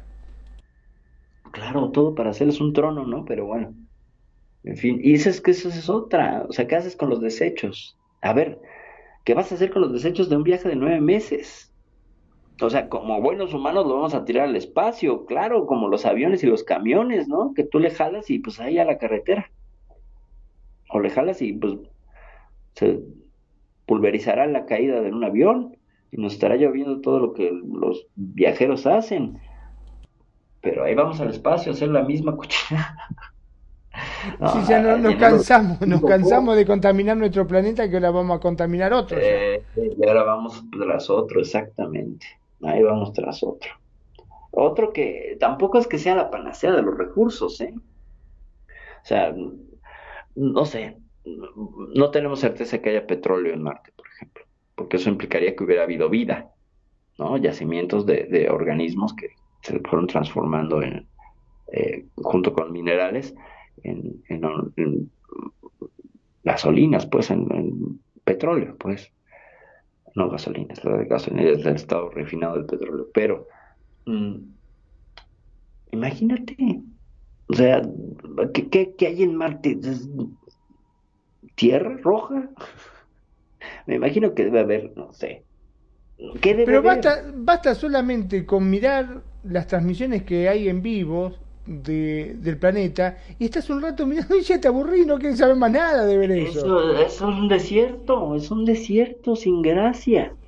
Claro, sí, primero y yo. ¡ay, mira qué lindo rojo! ¡Ay, piedra! Mira esa piedra, qué forma Y tiene! ni es rojo, ¿no? Porque está toda esta discusión que no es rojo, que en realidad Marte es ocre y que de lejos se ve con reflejos azules, ¿sabes? Y que, que hay toda una teoría también, bueno, es que para todo tenemos teoría, que dice que las fotos de Marte están manipuladas para pintarlo de rojo. Y, y yo me pregunto, ¿viene para qué? ¿no? Exacto, ¿para qué? pintar Marte de rojo? ¿no? O sea, yo entiendo que todas las fotografías que tú ves del espacio, por ejemplo, las nebulosas, así no se ven. No se ven así. ¿Por qué? Porque son la suma de cuatro procesos diferentes. El telescopio óptico, el telescopio infrarrojo, el telescopio UV y el de rayos X. Y ya juntas esas imágenes y entonces ya tienes esa imagen más o menos coloreada y luego ya le pasas el Photoshop para que se vea wow, ¿no? Pero mm, básicamente si viajáramos al espacio, este espectáculo que nos platican y nos mm, vende la ciencia ficción, pues no va a ser así. No va a ser así. Supongo que la vista de la Tierra desde el espacio debe ser así, orgásmica, debe ser guau. Pero todo lo demás no se ve. No, aparte yo me imagino con, con lo sentimental que, que, somos los humanos, este, estar así, Ay, está en la tierra, ya está mi mamá, está mi papá, está mi hermano, qué sé yo, y yo estoy acá como un pelotudo. Un, un mate, ¿no? Un bife, un taco, un ¿Cómo extraño acariciar el perro? Porque sí, empezás a extrañar sí. cualquier cosa ya después. Porque a todos sí. nos pasa, cuando a vos te te alejan de lo que estás acostumbrado, de tu entorno, eh, empezás a extrañar, pero cosas que jamás te lo hubieses imaginado y lo. ¿No? Cosas que, que, que, en tu cotidianidad odiabas, por ejemplo. ¿no? Exacto, también. Y les agarras cariño. Sí, no, no, no, no. No, la verdad es que como seres humanos somos un caso verdaderamente complicado pero no queda de otra más que pues ir viendo por prueba y error qué es lo mejor que funciona en esas condiciones y pues tendremos que saber de, tripulaciones que se volvieron locas o empezaremos a escuchar mitos de tripulaciones que se volvieron locas, locas de remate, ¿no? Al estar expuestos a todo esa, ese viaje, ¿no? Y, y la verdad es que el espacio es rudo, muy rudo para la raza humana, súper rudo súper, súper rudo. Es muy bonito de observar, es increíble de, de, de fantasear, de, suponer y todo, pero ya a la hora de la hora de querer salir a viajar. Las distancias son tan grandes, tan grandes. Aparte, convengamos, ¿no? Eh, que tenemos es, esa parte conspiranoica, que ya lo tenemos en nuestro ADN, que en donde empieza el cohete y ya estás en la mitad del viaje, empieza, che, nos estarán llevando para Marte. Y si en realidad es todo fantasía y nos dejan perdidos acá en el espacio, y si no nos volvemos, y si tomamos la nave y nos volvemos para casa solo, ¿qué hacemos? Van a empezar a, a, a aparecer es, esa, esos pensamientos, espacial. claro, a hacer motines, este, a juntarse, sí. porque siempre pasa lo mismo, donde hay más de dos ya se empiezan a juntar para crear conflicto con los otros, ¿no? Así es, así es. Imagínate nada más entonces la, la, la cantidad de, de um, pues problemas, ¿no? Básicamente problemas que habría. No, no, así es todo un, todo un tema. El viaje y aparte que empieza, mira, este está comiendo más que vos, estoy seguro que no va a dejar sin recursos, este que fíjate que es más gordito que vos. Ajá, ajá. algo. O este no, ya, no, no, qué sé yo, está tomando más líquido que uno. Mira, velo en Second Life, no te vayas tan lejos, no te vayas a una nave, ve Second Life. Tú ves la cantidad de problemas que hay, y solo es convivencia humana. Ahora enciérralos a todos esos, en un mismo espacio, durante nueve meses. Ya. Y alejado de sus afectos encima. No, bueno, se van a matar. De, claro, se darán partner. Si hay mujeres, claro, se van a buscar darse partner. Pero, ¿no? Y, y no va a faltar el que diga, vamos a ser los primeros en tener sexo en Marte, güey. ¿No? Mirá, yo sea, soy la primera embarazada en Marte. Exactamente, el primer niño marciano, pero que nació en la Tierra, y entonces, ¿cuál es su nacionalidad? Claro. ¿Quién saca el acta de nacimiento? Viste que ya se, habían empezado con eso también a, a tratar no. de ver si las leyes que nos rigen en la Tierra van a ser las mismas ah, que las que van a regir en Marte. Claro. Ahí anda Elon Musk queriendo dar un campanazo de, de, de, de, de como se dice acá en México, quiere futurizarse, quiere este, agandallar, ¿no? O sea, él habla sobre, sobre esta cuestión del proyecto, creo que es el proyecto Starlink, que habla de la legislación y la soberanía eh, fuera de la Tierra, por ejemplo en Marte y él se establece como una autoridad, o sea, como que se está autonombrando el presidente de Marte sin que haya habido elecciones o nada, ¿no?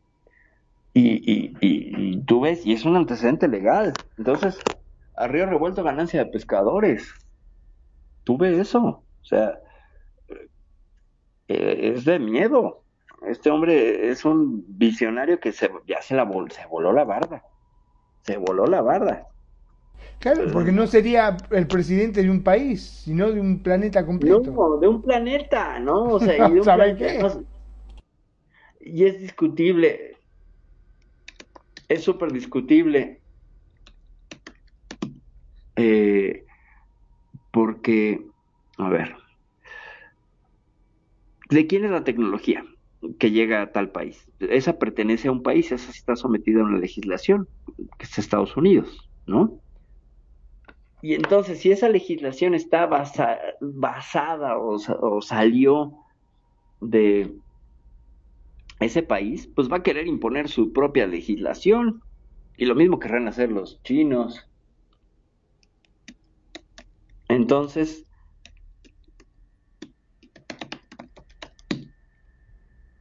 ¿qué va a pasar al futuro? ¿Qué- o sea, ¿cuál es la pelea? Si hay una resolución de, la, de las Naciones Unidas que dice que el, sistema solar no es patrimonio de ningún país, ¿eh?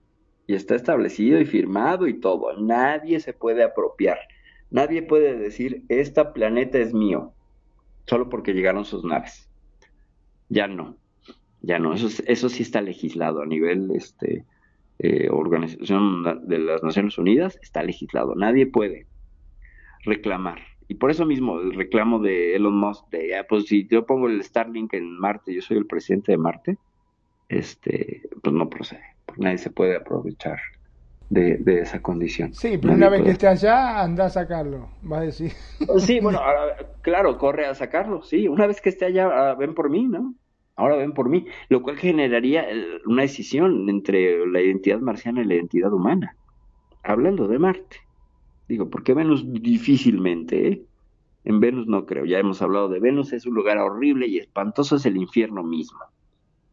Con un, es más caliente que Mercurio y Mercurio está más cerca del Sol. Ya con eso. Ya con eso. Es más, tú te vas a Mercurio y estás más fresquito. Estarás a unos 125 grados. Y con el sol a 2 millones de kilómetros. Pero, ah, no, a 5. Pero en Venus, como tiene las nubes, pues se crea efecto invernadero y sube hasta 470 y tantos grados la, la, la, la temperatura. Entonces, ¿quién quiere colonizar Venus? Nadie. Nadie. O sea, ¿qué vamos a ir ahí a sacar gas de las nubes y ya? O sea, no hay más. Las presiones son horriblemente fuertes. Eh, las ondas Venera que mandaron los rusos duraron dos minutos y se fundieron, y se aplastaron por la presión atmosférica.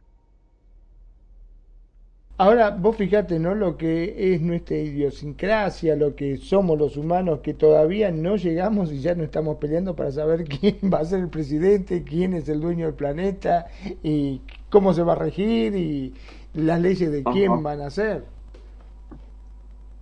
Eh, ¿De, de- de quién, no? Y además, ¿qué le va a pertenecer a quién? No, por eso qué bueno que la ONU dijo, no, nada de que se vienen y se roban los recursos, muchachos, están locos. No, ya los conozco. Ya me Ya lo los veía venir, dijo. Sí, claro, olvídate. Eh, no, no. Somos una cosa terrible y ya somos una plaga en nuestro planeta. Bueno, sí, somos un poco plagosos, pero también lo cuidamos y lo queremos. O sea, no, no nos podemos decir que somos un virus y una calamidad para el planeta. Hemos causado daño, sí, pero así todos, todos no creo, porque creo que hay gente que tiene mucha conciencia y cada vez más, afortunadamente. Pero imagínate en otro planeta donde no hay recursos. O sea, súmale a la O sea, del en pocas palabras, el que tiene los recursos va a ser el que va a dominar. Eh, claro, el que lleve los recursos allá va a ser el que domina, claro. Claro. Es que aquí en la Tierra, a ver, tú te puedes estar en el medio del desierto del Sahara y si te pones a escarbar, encuentras agua. Te vas a poner a excavar unos 40 metros. Pero son más grandes tus posibilidades de encontrar agua en el desierto del Sahara que en Marte. Hasta ahorita, ¿eh? Lo que sabemos. Quién sabe, a lo mejor después de mucha exploración nos damos cuenta que a lo mejor el agua está a 20 centímetros y, y me trago mis palabras. Pero mientras tanto, ¿cómo- ¿qué van a beber? ¿Cómo se va a generar esa agua? Porque si la vas a llevar embotellada, este, es que suena irónico y ridículo. Si vas a llevar el agua embotellada, um, ¿cuánto te pesa? O sea, es igual, relación kilo-litro y más el envase. ¿Cuánto cuesta? Entonces se vuelve, se vuelve una locura, una Yo locura. Insisto, allá este, me da la sensación del que el que tenga más recursos va a ser el, el amo y señor.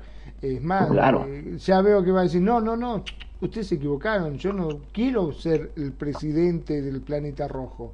Ah, no, va a decir, no, yo soy el dios del planeta rojo. Ah, claro, sí, sí, sí, sí. Aquí está, aquí está mi, la iglesia de Elon Musk. Exacto, me van a rezar un, un padre, un padre nuestro a mí. Exacto.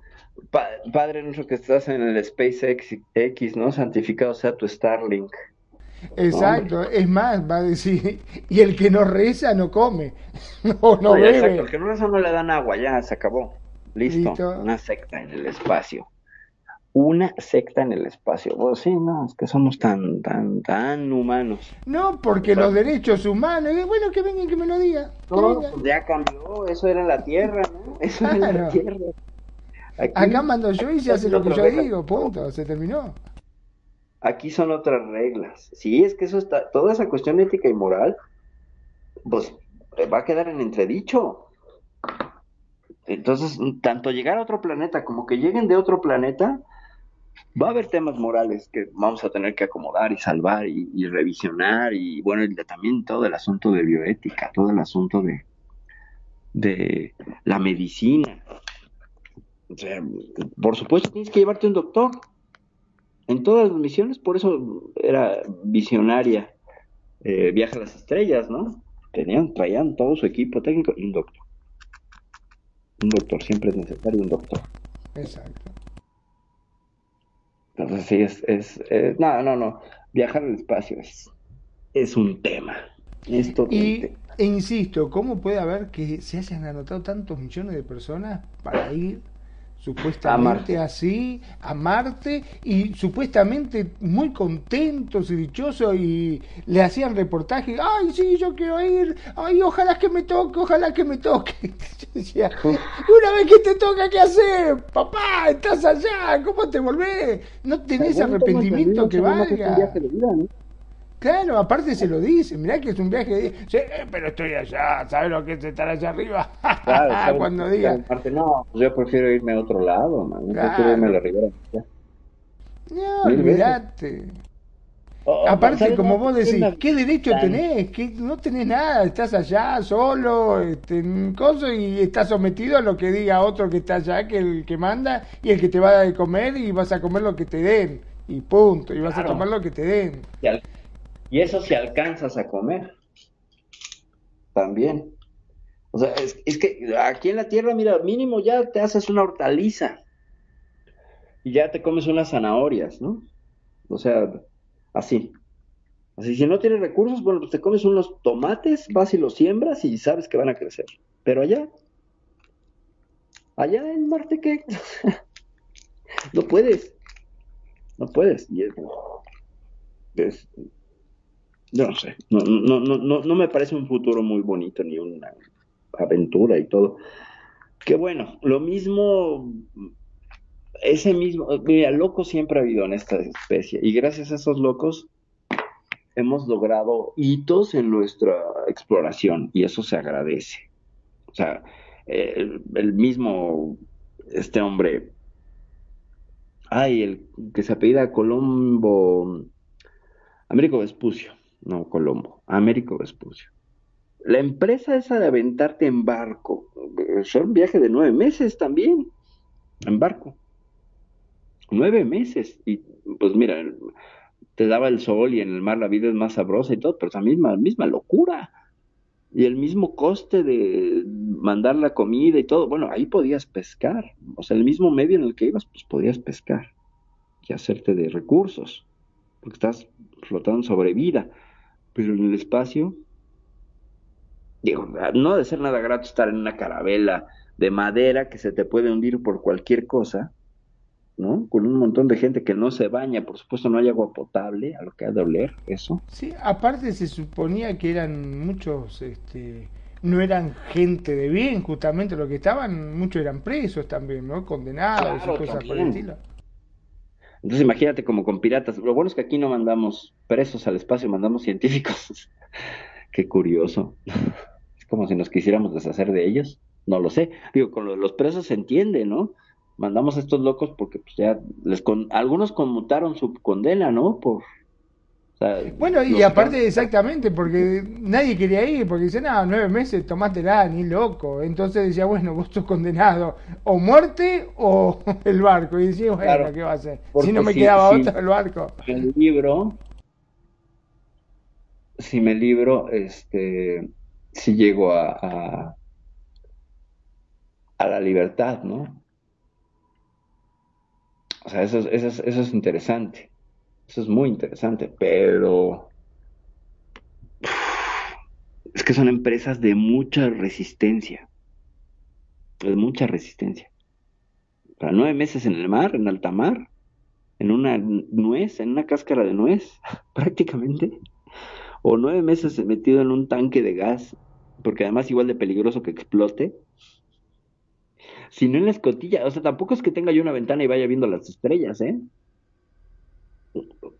¿La has visto? La Estación Espacial Internacional tiene una sola ventana y una escotilla trasera, nada más. tampoco se pueden dar el lujo de muchas ventanas. Viendo cables de todos colores, nada más. Cables de todos colores, haciendo una serie de experimentos que supongo van a ser aburridísimos. claro, estás en el espacio, claro y estás a 400 kilómetros de altura, ni siquiera es que estuvieras a miles, ¿eh?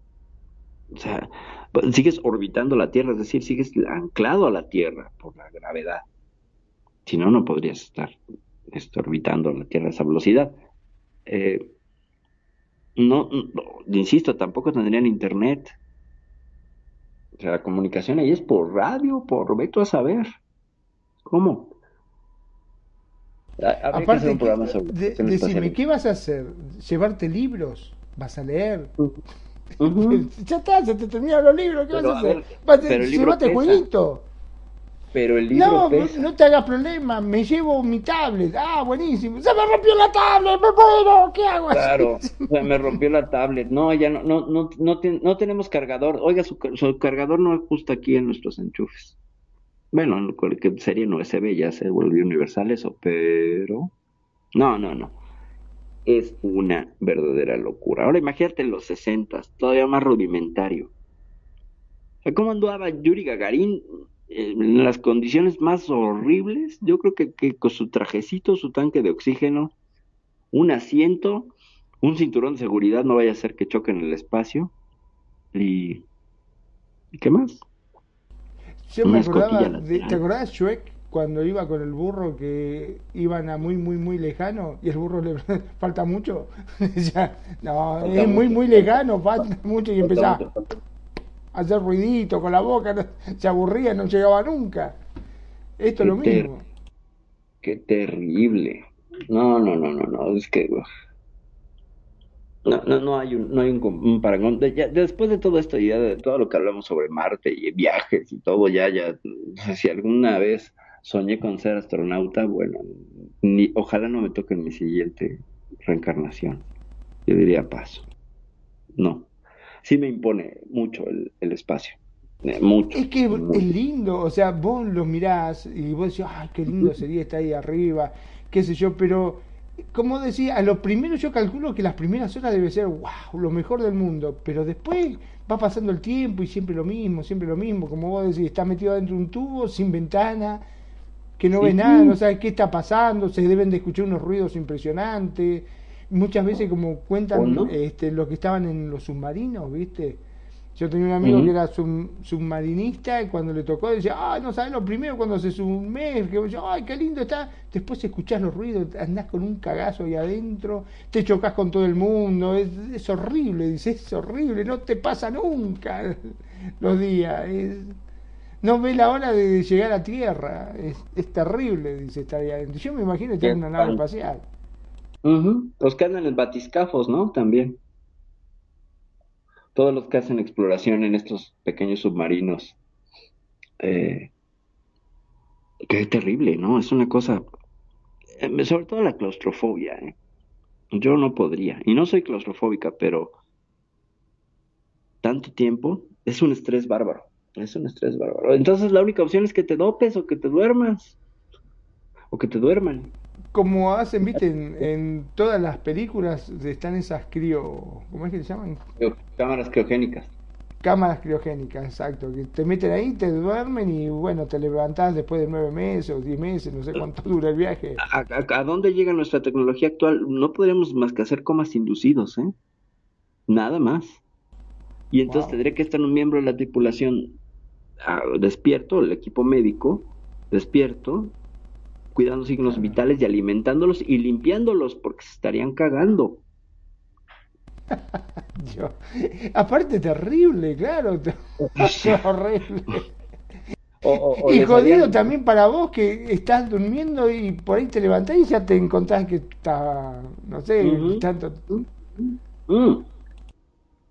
Eh, si costó 13 millones de dólares el, el excusado este que, que usa alguien en conciencia, ahora imagínate el pañal espacial X27000 turbo, ¿no? Para que resista nueve meses de un individuo que va a hacer pipí o popó, esté consciente o no.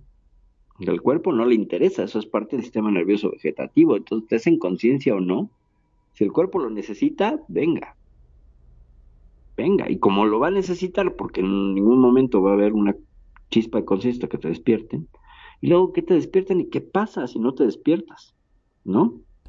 ¿Y cómo te despiertas? ¿Cómo te despiertas?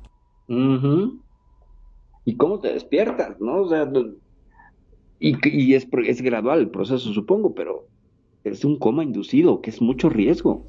Ah, imagínate que vos te, no sé, te metiste en la nave, qué sé yo, y después cuando te despertás, no sabes dónde estás, estás en otro planeta, qué sé yo, no sé, no debe ser nada, nada lindo.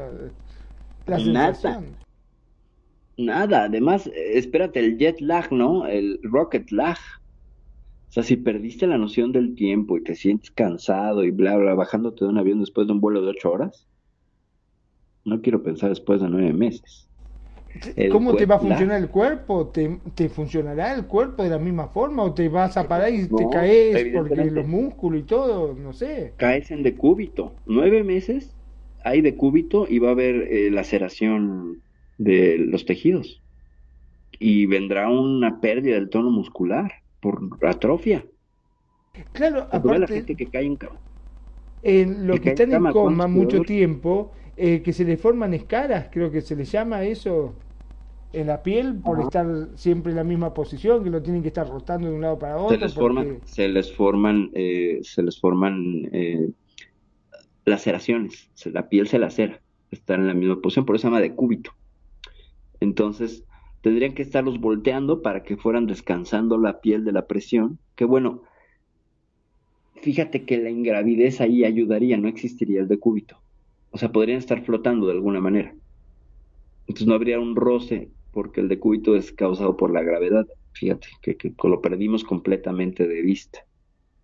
no habría ah, decúbito, pero sí habría atrofia muscular por falta de uso. O sea, es decir, despiertan. Te despiertan y no, te responde el cuerpo tampoco. Sí, por eso, pues te despertarías con las manos torcidas y, y luego recuperar el movimiento. Después de nueve meses, prácticamente tenían que reaprender a caminar y a moverse. O sea, recuperar el control de su cuerpo. Eso suena terrible. O sea, entonces necesitarías un fisioterapeuta para que le hicieran ejercicios en ingravidez. No, si no, fácil no está. Ve cuántas implicaciones y cada una que pones surge un problema. O sea, somos unas criaturas tan frágiles. Y luego en estos viajes. Sí, échale. y convengamos que te- estamos suponiendo de que la nave este, no tenga ningún problema, que vaya bárbaro, Claro. que no se tope con nada, no se choque con ninguna cosa en el camino y llegue a es destino otra. bien, ¿no?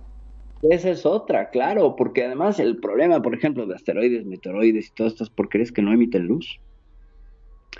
Entonces no se ven. O sea, no nos, cada rato nos pasa uno de 5 o 10 metros y lo, lo notamos ya que pasó la Tierra.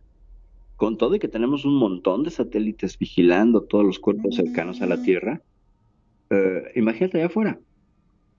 Imagínate allá afuera, te alcanza uno y se a la mierda la misión.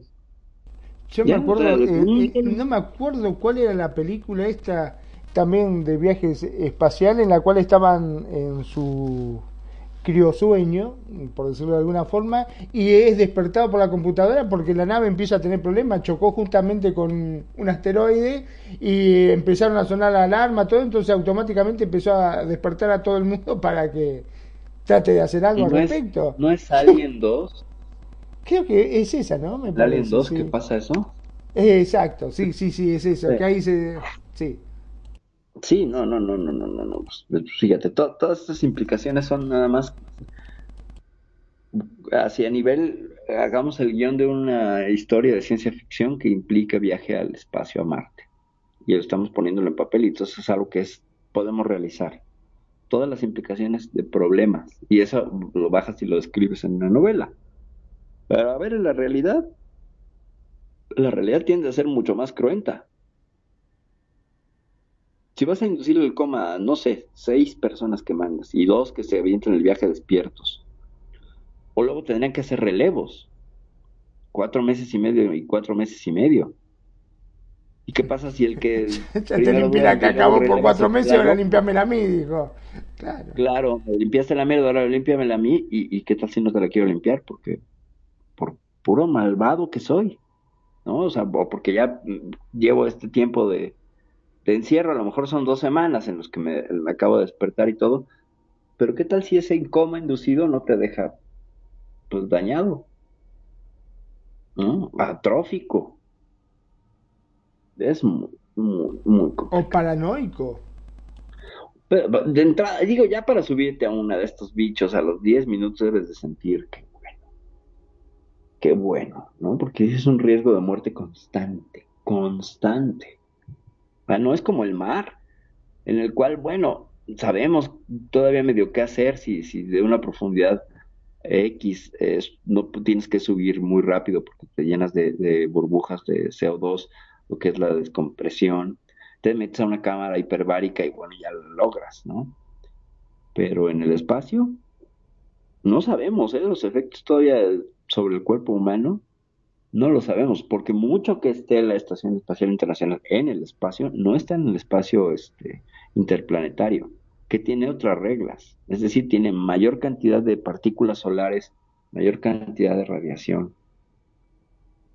Todo eso, todo eso. Además les está atravesando el cuerpo todo el tiempo, por muy protegidos que estén. O sea, algo pasa. De, de- la- toda la cantidad de radiación que les llegue, algo se filtra. Algo se filtra. Y, y súmale. Por eso es que se, tienen problemas con el ADN, por la exposición a esos rayos, a esos rayos cósmicos, que son malignísimos. Para el ser humano no, no, no, no, no están hechos. O no estamos hechos para enfrentarlos. Y allá afuera, pues está lleno todo, todo el tiempo. Todo el tiempo. No, no, no, qué, qué, qué, qué tensión y qué cosa más compleja. Viajar a Marte. Así que la gente que se apuntó en este proyecto, muy quitado de la pena y muy aventurero. Yo sí me la pensaba dos veces, ¿eh? Yo sí me la la pensaba, pero dos veces. No, yo te soy sincero, cuando este, a mí me lo propusieron y todo, al conocido, ¿no? Obviamente, así soñando, como quien Ah. dice, che, vos te irías, pero ni loco, Dios, ni loco. Eh, pero este, es- entre estar solo acá en la Tierra y estar, pero acá al menos no estás solo, hermano, no estás solo. Me aburro, me voy a pescar, tengo Netflix, la computadora, amigos, que allá, ¿qué haces allá? No, ni loco, no, no, no. Yo me puse a pensar y digo, no, no, no, no. Ni así me pongan con cuatro modelos que me digan, mira, hay cuatro modelos que son para No, no, tampoco. ni, así, ni así. No. Ni así. No, ni con la propuesta de la planeación ahí sexosa y todo. No, hombre, yo, yo sí renuncio. Comper, paso, muchachos. No, yo no lo voy a hacer. ¿eh? Yo no me aviento ese asunto. No, pues no. No, no, no, sí está. Sí es crítico, crítico. Y eso en un viajecito aquí cerca, ¿eh? y eso en un viajecito aquí cerca. No, la verdad es que creo que la ciencia ficción le ayudó mucho a que tuviéramos una idea muy romantizada del viaje espacial. Muy mm, fácil, muy como subirte a un avión y ya. No, no es subirte a un avión. De entrada no hay ventanas, hay dos y, no por cuestiones de estética. Si pudieras hacer, hacerte una nave sin ventanas, mejor, más segura. Así no se te mete en nada. No tienes juntas por donde puede haber una fractura y se vaya todo al carajo. Todas las ventanas son eh, problemas estructurales. En el fuselaje de un avión son puntos débiles. Entonces, por muy bien diseñado y mucho que se haya eh, aplicando tecnología computadora, así todo el fuselaje está perforado. Y eso es un fuselaje menos resistente que el que no está perforado. Entonces, pues lo mejor, lo más seguro, pues es un tanque sin ventanas. pues imagínate, nada más. Eh, qué cosa más aburrida, ¿no? Sí, insisto, te llevas un libro, pero pues uno, no te van a dejar subir más.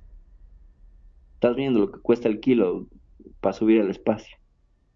Ok, te llevas tu tablet con todos los libros que quieras. Ok. Eh, Yo imagino que los primeros días va a decir, ah, no, re no sabés lo bien que nos llevamos con la tripulación, nos hablamos, me cuenta de su vida, pero después llega un momento que ya te la recontra sabés toda. Necesitamos el sol para hacer intercambios con la vitamina E. O sea, para los procesos de, creo que es oxidación de la vitamina E, se requiere el sol. A ver, nueve meses sin sol. Habría que ver qué pasa con la gente que está en la Antártica, por ejemplo, que el sol es diferente y es en menores cantidades y bla, bla, pero nueve meses sin sol. No te va a dar el sol, ¿eh? Y es más, cuando llegues a Marte va a ser más frío. Vas a un lugar más frío. Eh, no, nada de que sacas las manitas y sientes el calorcito del sol. Naranjas dulces. Naranjas. ¿Y qué va a pasar entonces a nivel metabólico? si no puedes procesar bien la vitamina E. Después de nueve meses. Digo, supongo hay estudios para los astronautas, pero ¿qué, es lo más que ha pasado un ser humano? 105 días, creo, ¿no? En el espacio, o 400, no sé. Pero es una nada comparada con este viaje de nueve meses. O sea, el que, el que se aventó creo que más de un año, creo que un ruso. Eh, pero estaba en la Estación Espacial Internacional. Aquí a la vuelta, pues necesitaba algo, se lo mandaban. Aparte sabía que podía volver. Acá no tenés forma de volver. Acá no, es un viaje de ida. Sí, en la Estación Espacial Internacional me parece que hay un pod de escape que, que va a ser eh, pues absorbido por la gravedad de la Tierra y ya cae con paracaídas y todo. Pero de allá, ¿sabes? Te quedas sin combustible a medio camino. Eh, se descompone la chafaldrana que, con, que controla el motor. Vete a saber. ¿Qué? Viste que hay eh, en las noticias eh, estaban que hay grabaciones de los cosmonautas rusos cuando se enteraron que no iban a llegar con vida a la Tierra. Sí, sí, sí, sí, sí, sí. Hay un, hay un, hay una. La desesperación, ¿no? Y que se supone que lo que esta transmisión la interceptan unos hermanos italianos, me parece. Pero es de una cosmonauta, de una mujer, que dice mucho calor, mucho calor, me estoy quemando. Y que finalmente pues ella acabaron recuperando el cuerpo carbonizado de esa mujer. De una Alexandra, no me acuerdo. Buscamos. cosmonauta que se, que se quemó en el espacio. Eso le pasó al reingresar a la atmósfera. La nave no resistió. Lo mismo ya habíamos platicado de este héroe ruso, ¿te acuerdas? El que no dejó subir a Yuri Gagarin. Que sabía que, iba a morir. Qué triste que no me acuerde del nombre de este, de este sujeto. Pero un héroe verdadero, Un héroe verdadero. de aquel incidente, ¿te acuerdas que les tocaron la ventana que les hicieron señales y que luego ya estaban con las lucecitas comunicándose? Es lo que cuentan los, los astronautas rusos. Estos cosmonautas, perdón. En el 67, me parece. Una de las misiones Soyuz, porque no es difícil hablar de los cosmonautas rusos, porque todas sus misiones se llaman Soyuz, al menos las tripuladas. Eh, no que los gringos son que la Gemini, que la Apolo, que la Saturno, puta madre, o sea, tienen un montón de nombres. Y ahora los chinos con sus largas marchas, ¿no? Este, sus cohetes larga marcha que cuando reingresan a la atmósfera no se hacen responsables los chinos, qué barbaridad. Y andan ahí bombardeando poblados en África, no sé dónde cayó. Pero es una cosa complicadísima. Y pues yo creo que será el siguiente programa que hablemos bien ya a fondo de estos, de estos temas en específico, porque hoy pues entre películas, entre que hablamos de, las posibilidades de una visita, qué pasaría, qué harían los, los gobiernos, la iglesia, cómo cambiar el paradigma y sobre todo todo este asunto del viaje a Marte, ¿no? Cómo nos absorbió el viaje a Marte eh, y todas las posibilidades y todas las mm, vericuetos y todas las desventuras que pasarían esos besados viajeros interestelares, bueno, interplanetarios, que les toque ir a Marte. Ya nació. algo que sí te, puedo decir es que el hombre que pise Marte ya nació. El hombre o mujer que pise Marte ya nació, ya está entre nosotros. No sabemos quién es todavía. Pero se supone que para 2026 el hombre pone pie en Marte. Se supone. O sea, ya sin vuelta de hoja y sin que el COVID, nada. Vamos a ver qué mensaje va a dar alentador, ¿no? Como el famoso ese, un paso para el hombre, un gran salto ah, para claro, la humanidad. un pequeño paso para el hombre y por un salto gigante para la humanidad. Sí, claro. Sí, no, bueno, es épico. O sea, es lo que hizo Armstrong, es épico. Y lo que dijeron en la transmisión oculta también es épico, ¿no? Porque se supone que toda la transmisión y todas las tomas son de 270 grados de lo que ve la cámara, porque el resto, los otros, creo que 90 grados, sí, 90 grados, eh, pues había en el borde del cráter en el que estaban, pues unas bonitas naves eh, de alguna raza montando guardia. Eso es lo que cuentan las teorías conspiranoicas que estaban allí como diciéndoles, váyanse, váyanse. Mira lo que tenemos, no nos jodas. Lo estamos tratando bien, dijo, claro. Hay una frase de Armstrong que dice, oh por Dios, están aquí. Y lo dice y, se, y eso se les alcanza a filtrar y sale en televisión. Porque recordemos que antes la señal bajaba del satélite a una isla que se llamaba Aruba y luego por abajo del océano llegaba por cable a Estados Unidos y subían la señal ya a las televisoras. O sea, veto a saber si ese cable no se lo quería comer una tortuga, pero bueno, eh, así era el proceso. Y que había un par de estaciones que les permitía minutos antes de que salieran a Estados Unidos observar el, panorama de lo que estaban transmitiendo y hacer alguna cancelación en caso de que hubiera algo extraño pero este oh cielos eh, están aquí eh, o es un ahí están es muy muy revelador. Quiénes están ahí no o sea ¿qué estaba diciendo las estrellas no creo. Y sí, sí sería motivo de un, de un, programa, todas esas experiencias de todo el programa espacial norteamericano también. Te digo, la Gemini con este hombre que recién falleció, y las tripulaciones Soyuz, que bueno, dicen algunas que se les paró una nave enfrente y estuvieron saludando a sus amiguitos extraterrestres, este, con clave Morse, con clave Morse en el 67. ¿Qué cosas, Magnum? ¿Qué cosas?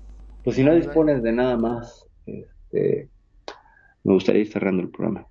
Sí, sí, como no. Me voy despidiendo como hacemos siempre. No Muchas gracias, No, por Muchas gracias. Muchas gracias. Dale. Gracias, muchas gracias a vos, como siempre. Y como siempre digo, gracias a todos los que nos escuchan y hacen de Radio con sentido su radio. Mi nombre es Magnum Dacun, transmitiendo en vivo y en directo desde Mar del Plata, República Argentina. Sean felices. El resto son solo consecuencias. Perfi, te dijo para vayan a Marte. no, vayan a Marte, por favor, no vayan. Vayan a Marte. Ámense, pero no vayan a Marte, en su casa nomás. Exacto, vayan, vayan a otro lado, pueden ir a la ribera francesa si quieren, pero Marte no es un lugar bonito, es un desierto muy feo. Pero bueno, muchas gracias Magnum Magnum por la producción, por la paciencia, por, por, por el interés, muchas, muchas gracias.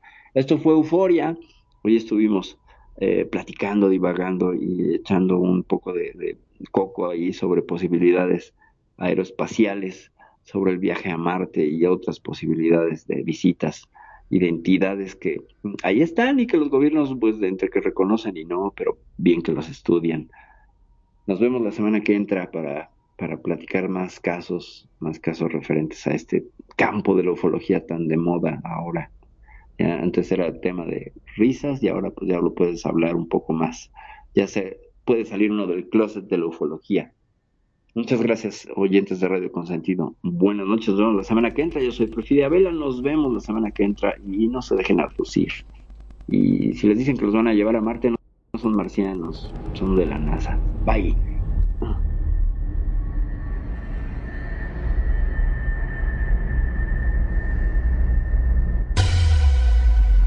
La buena música.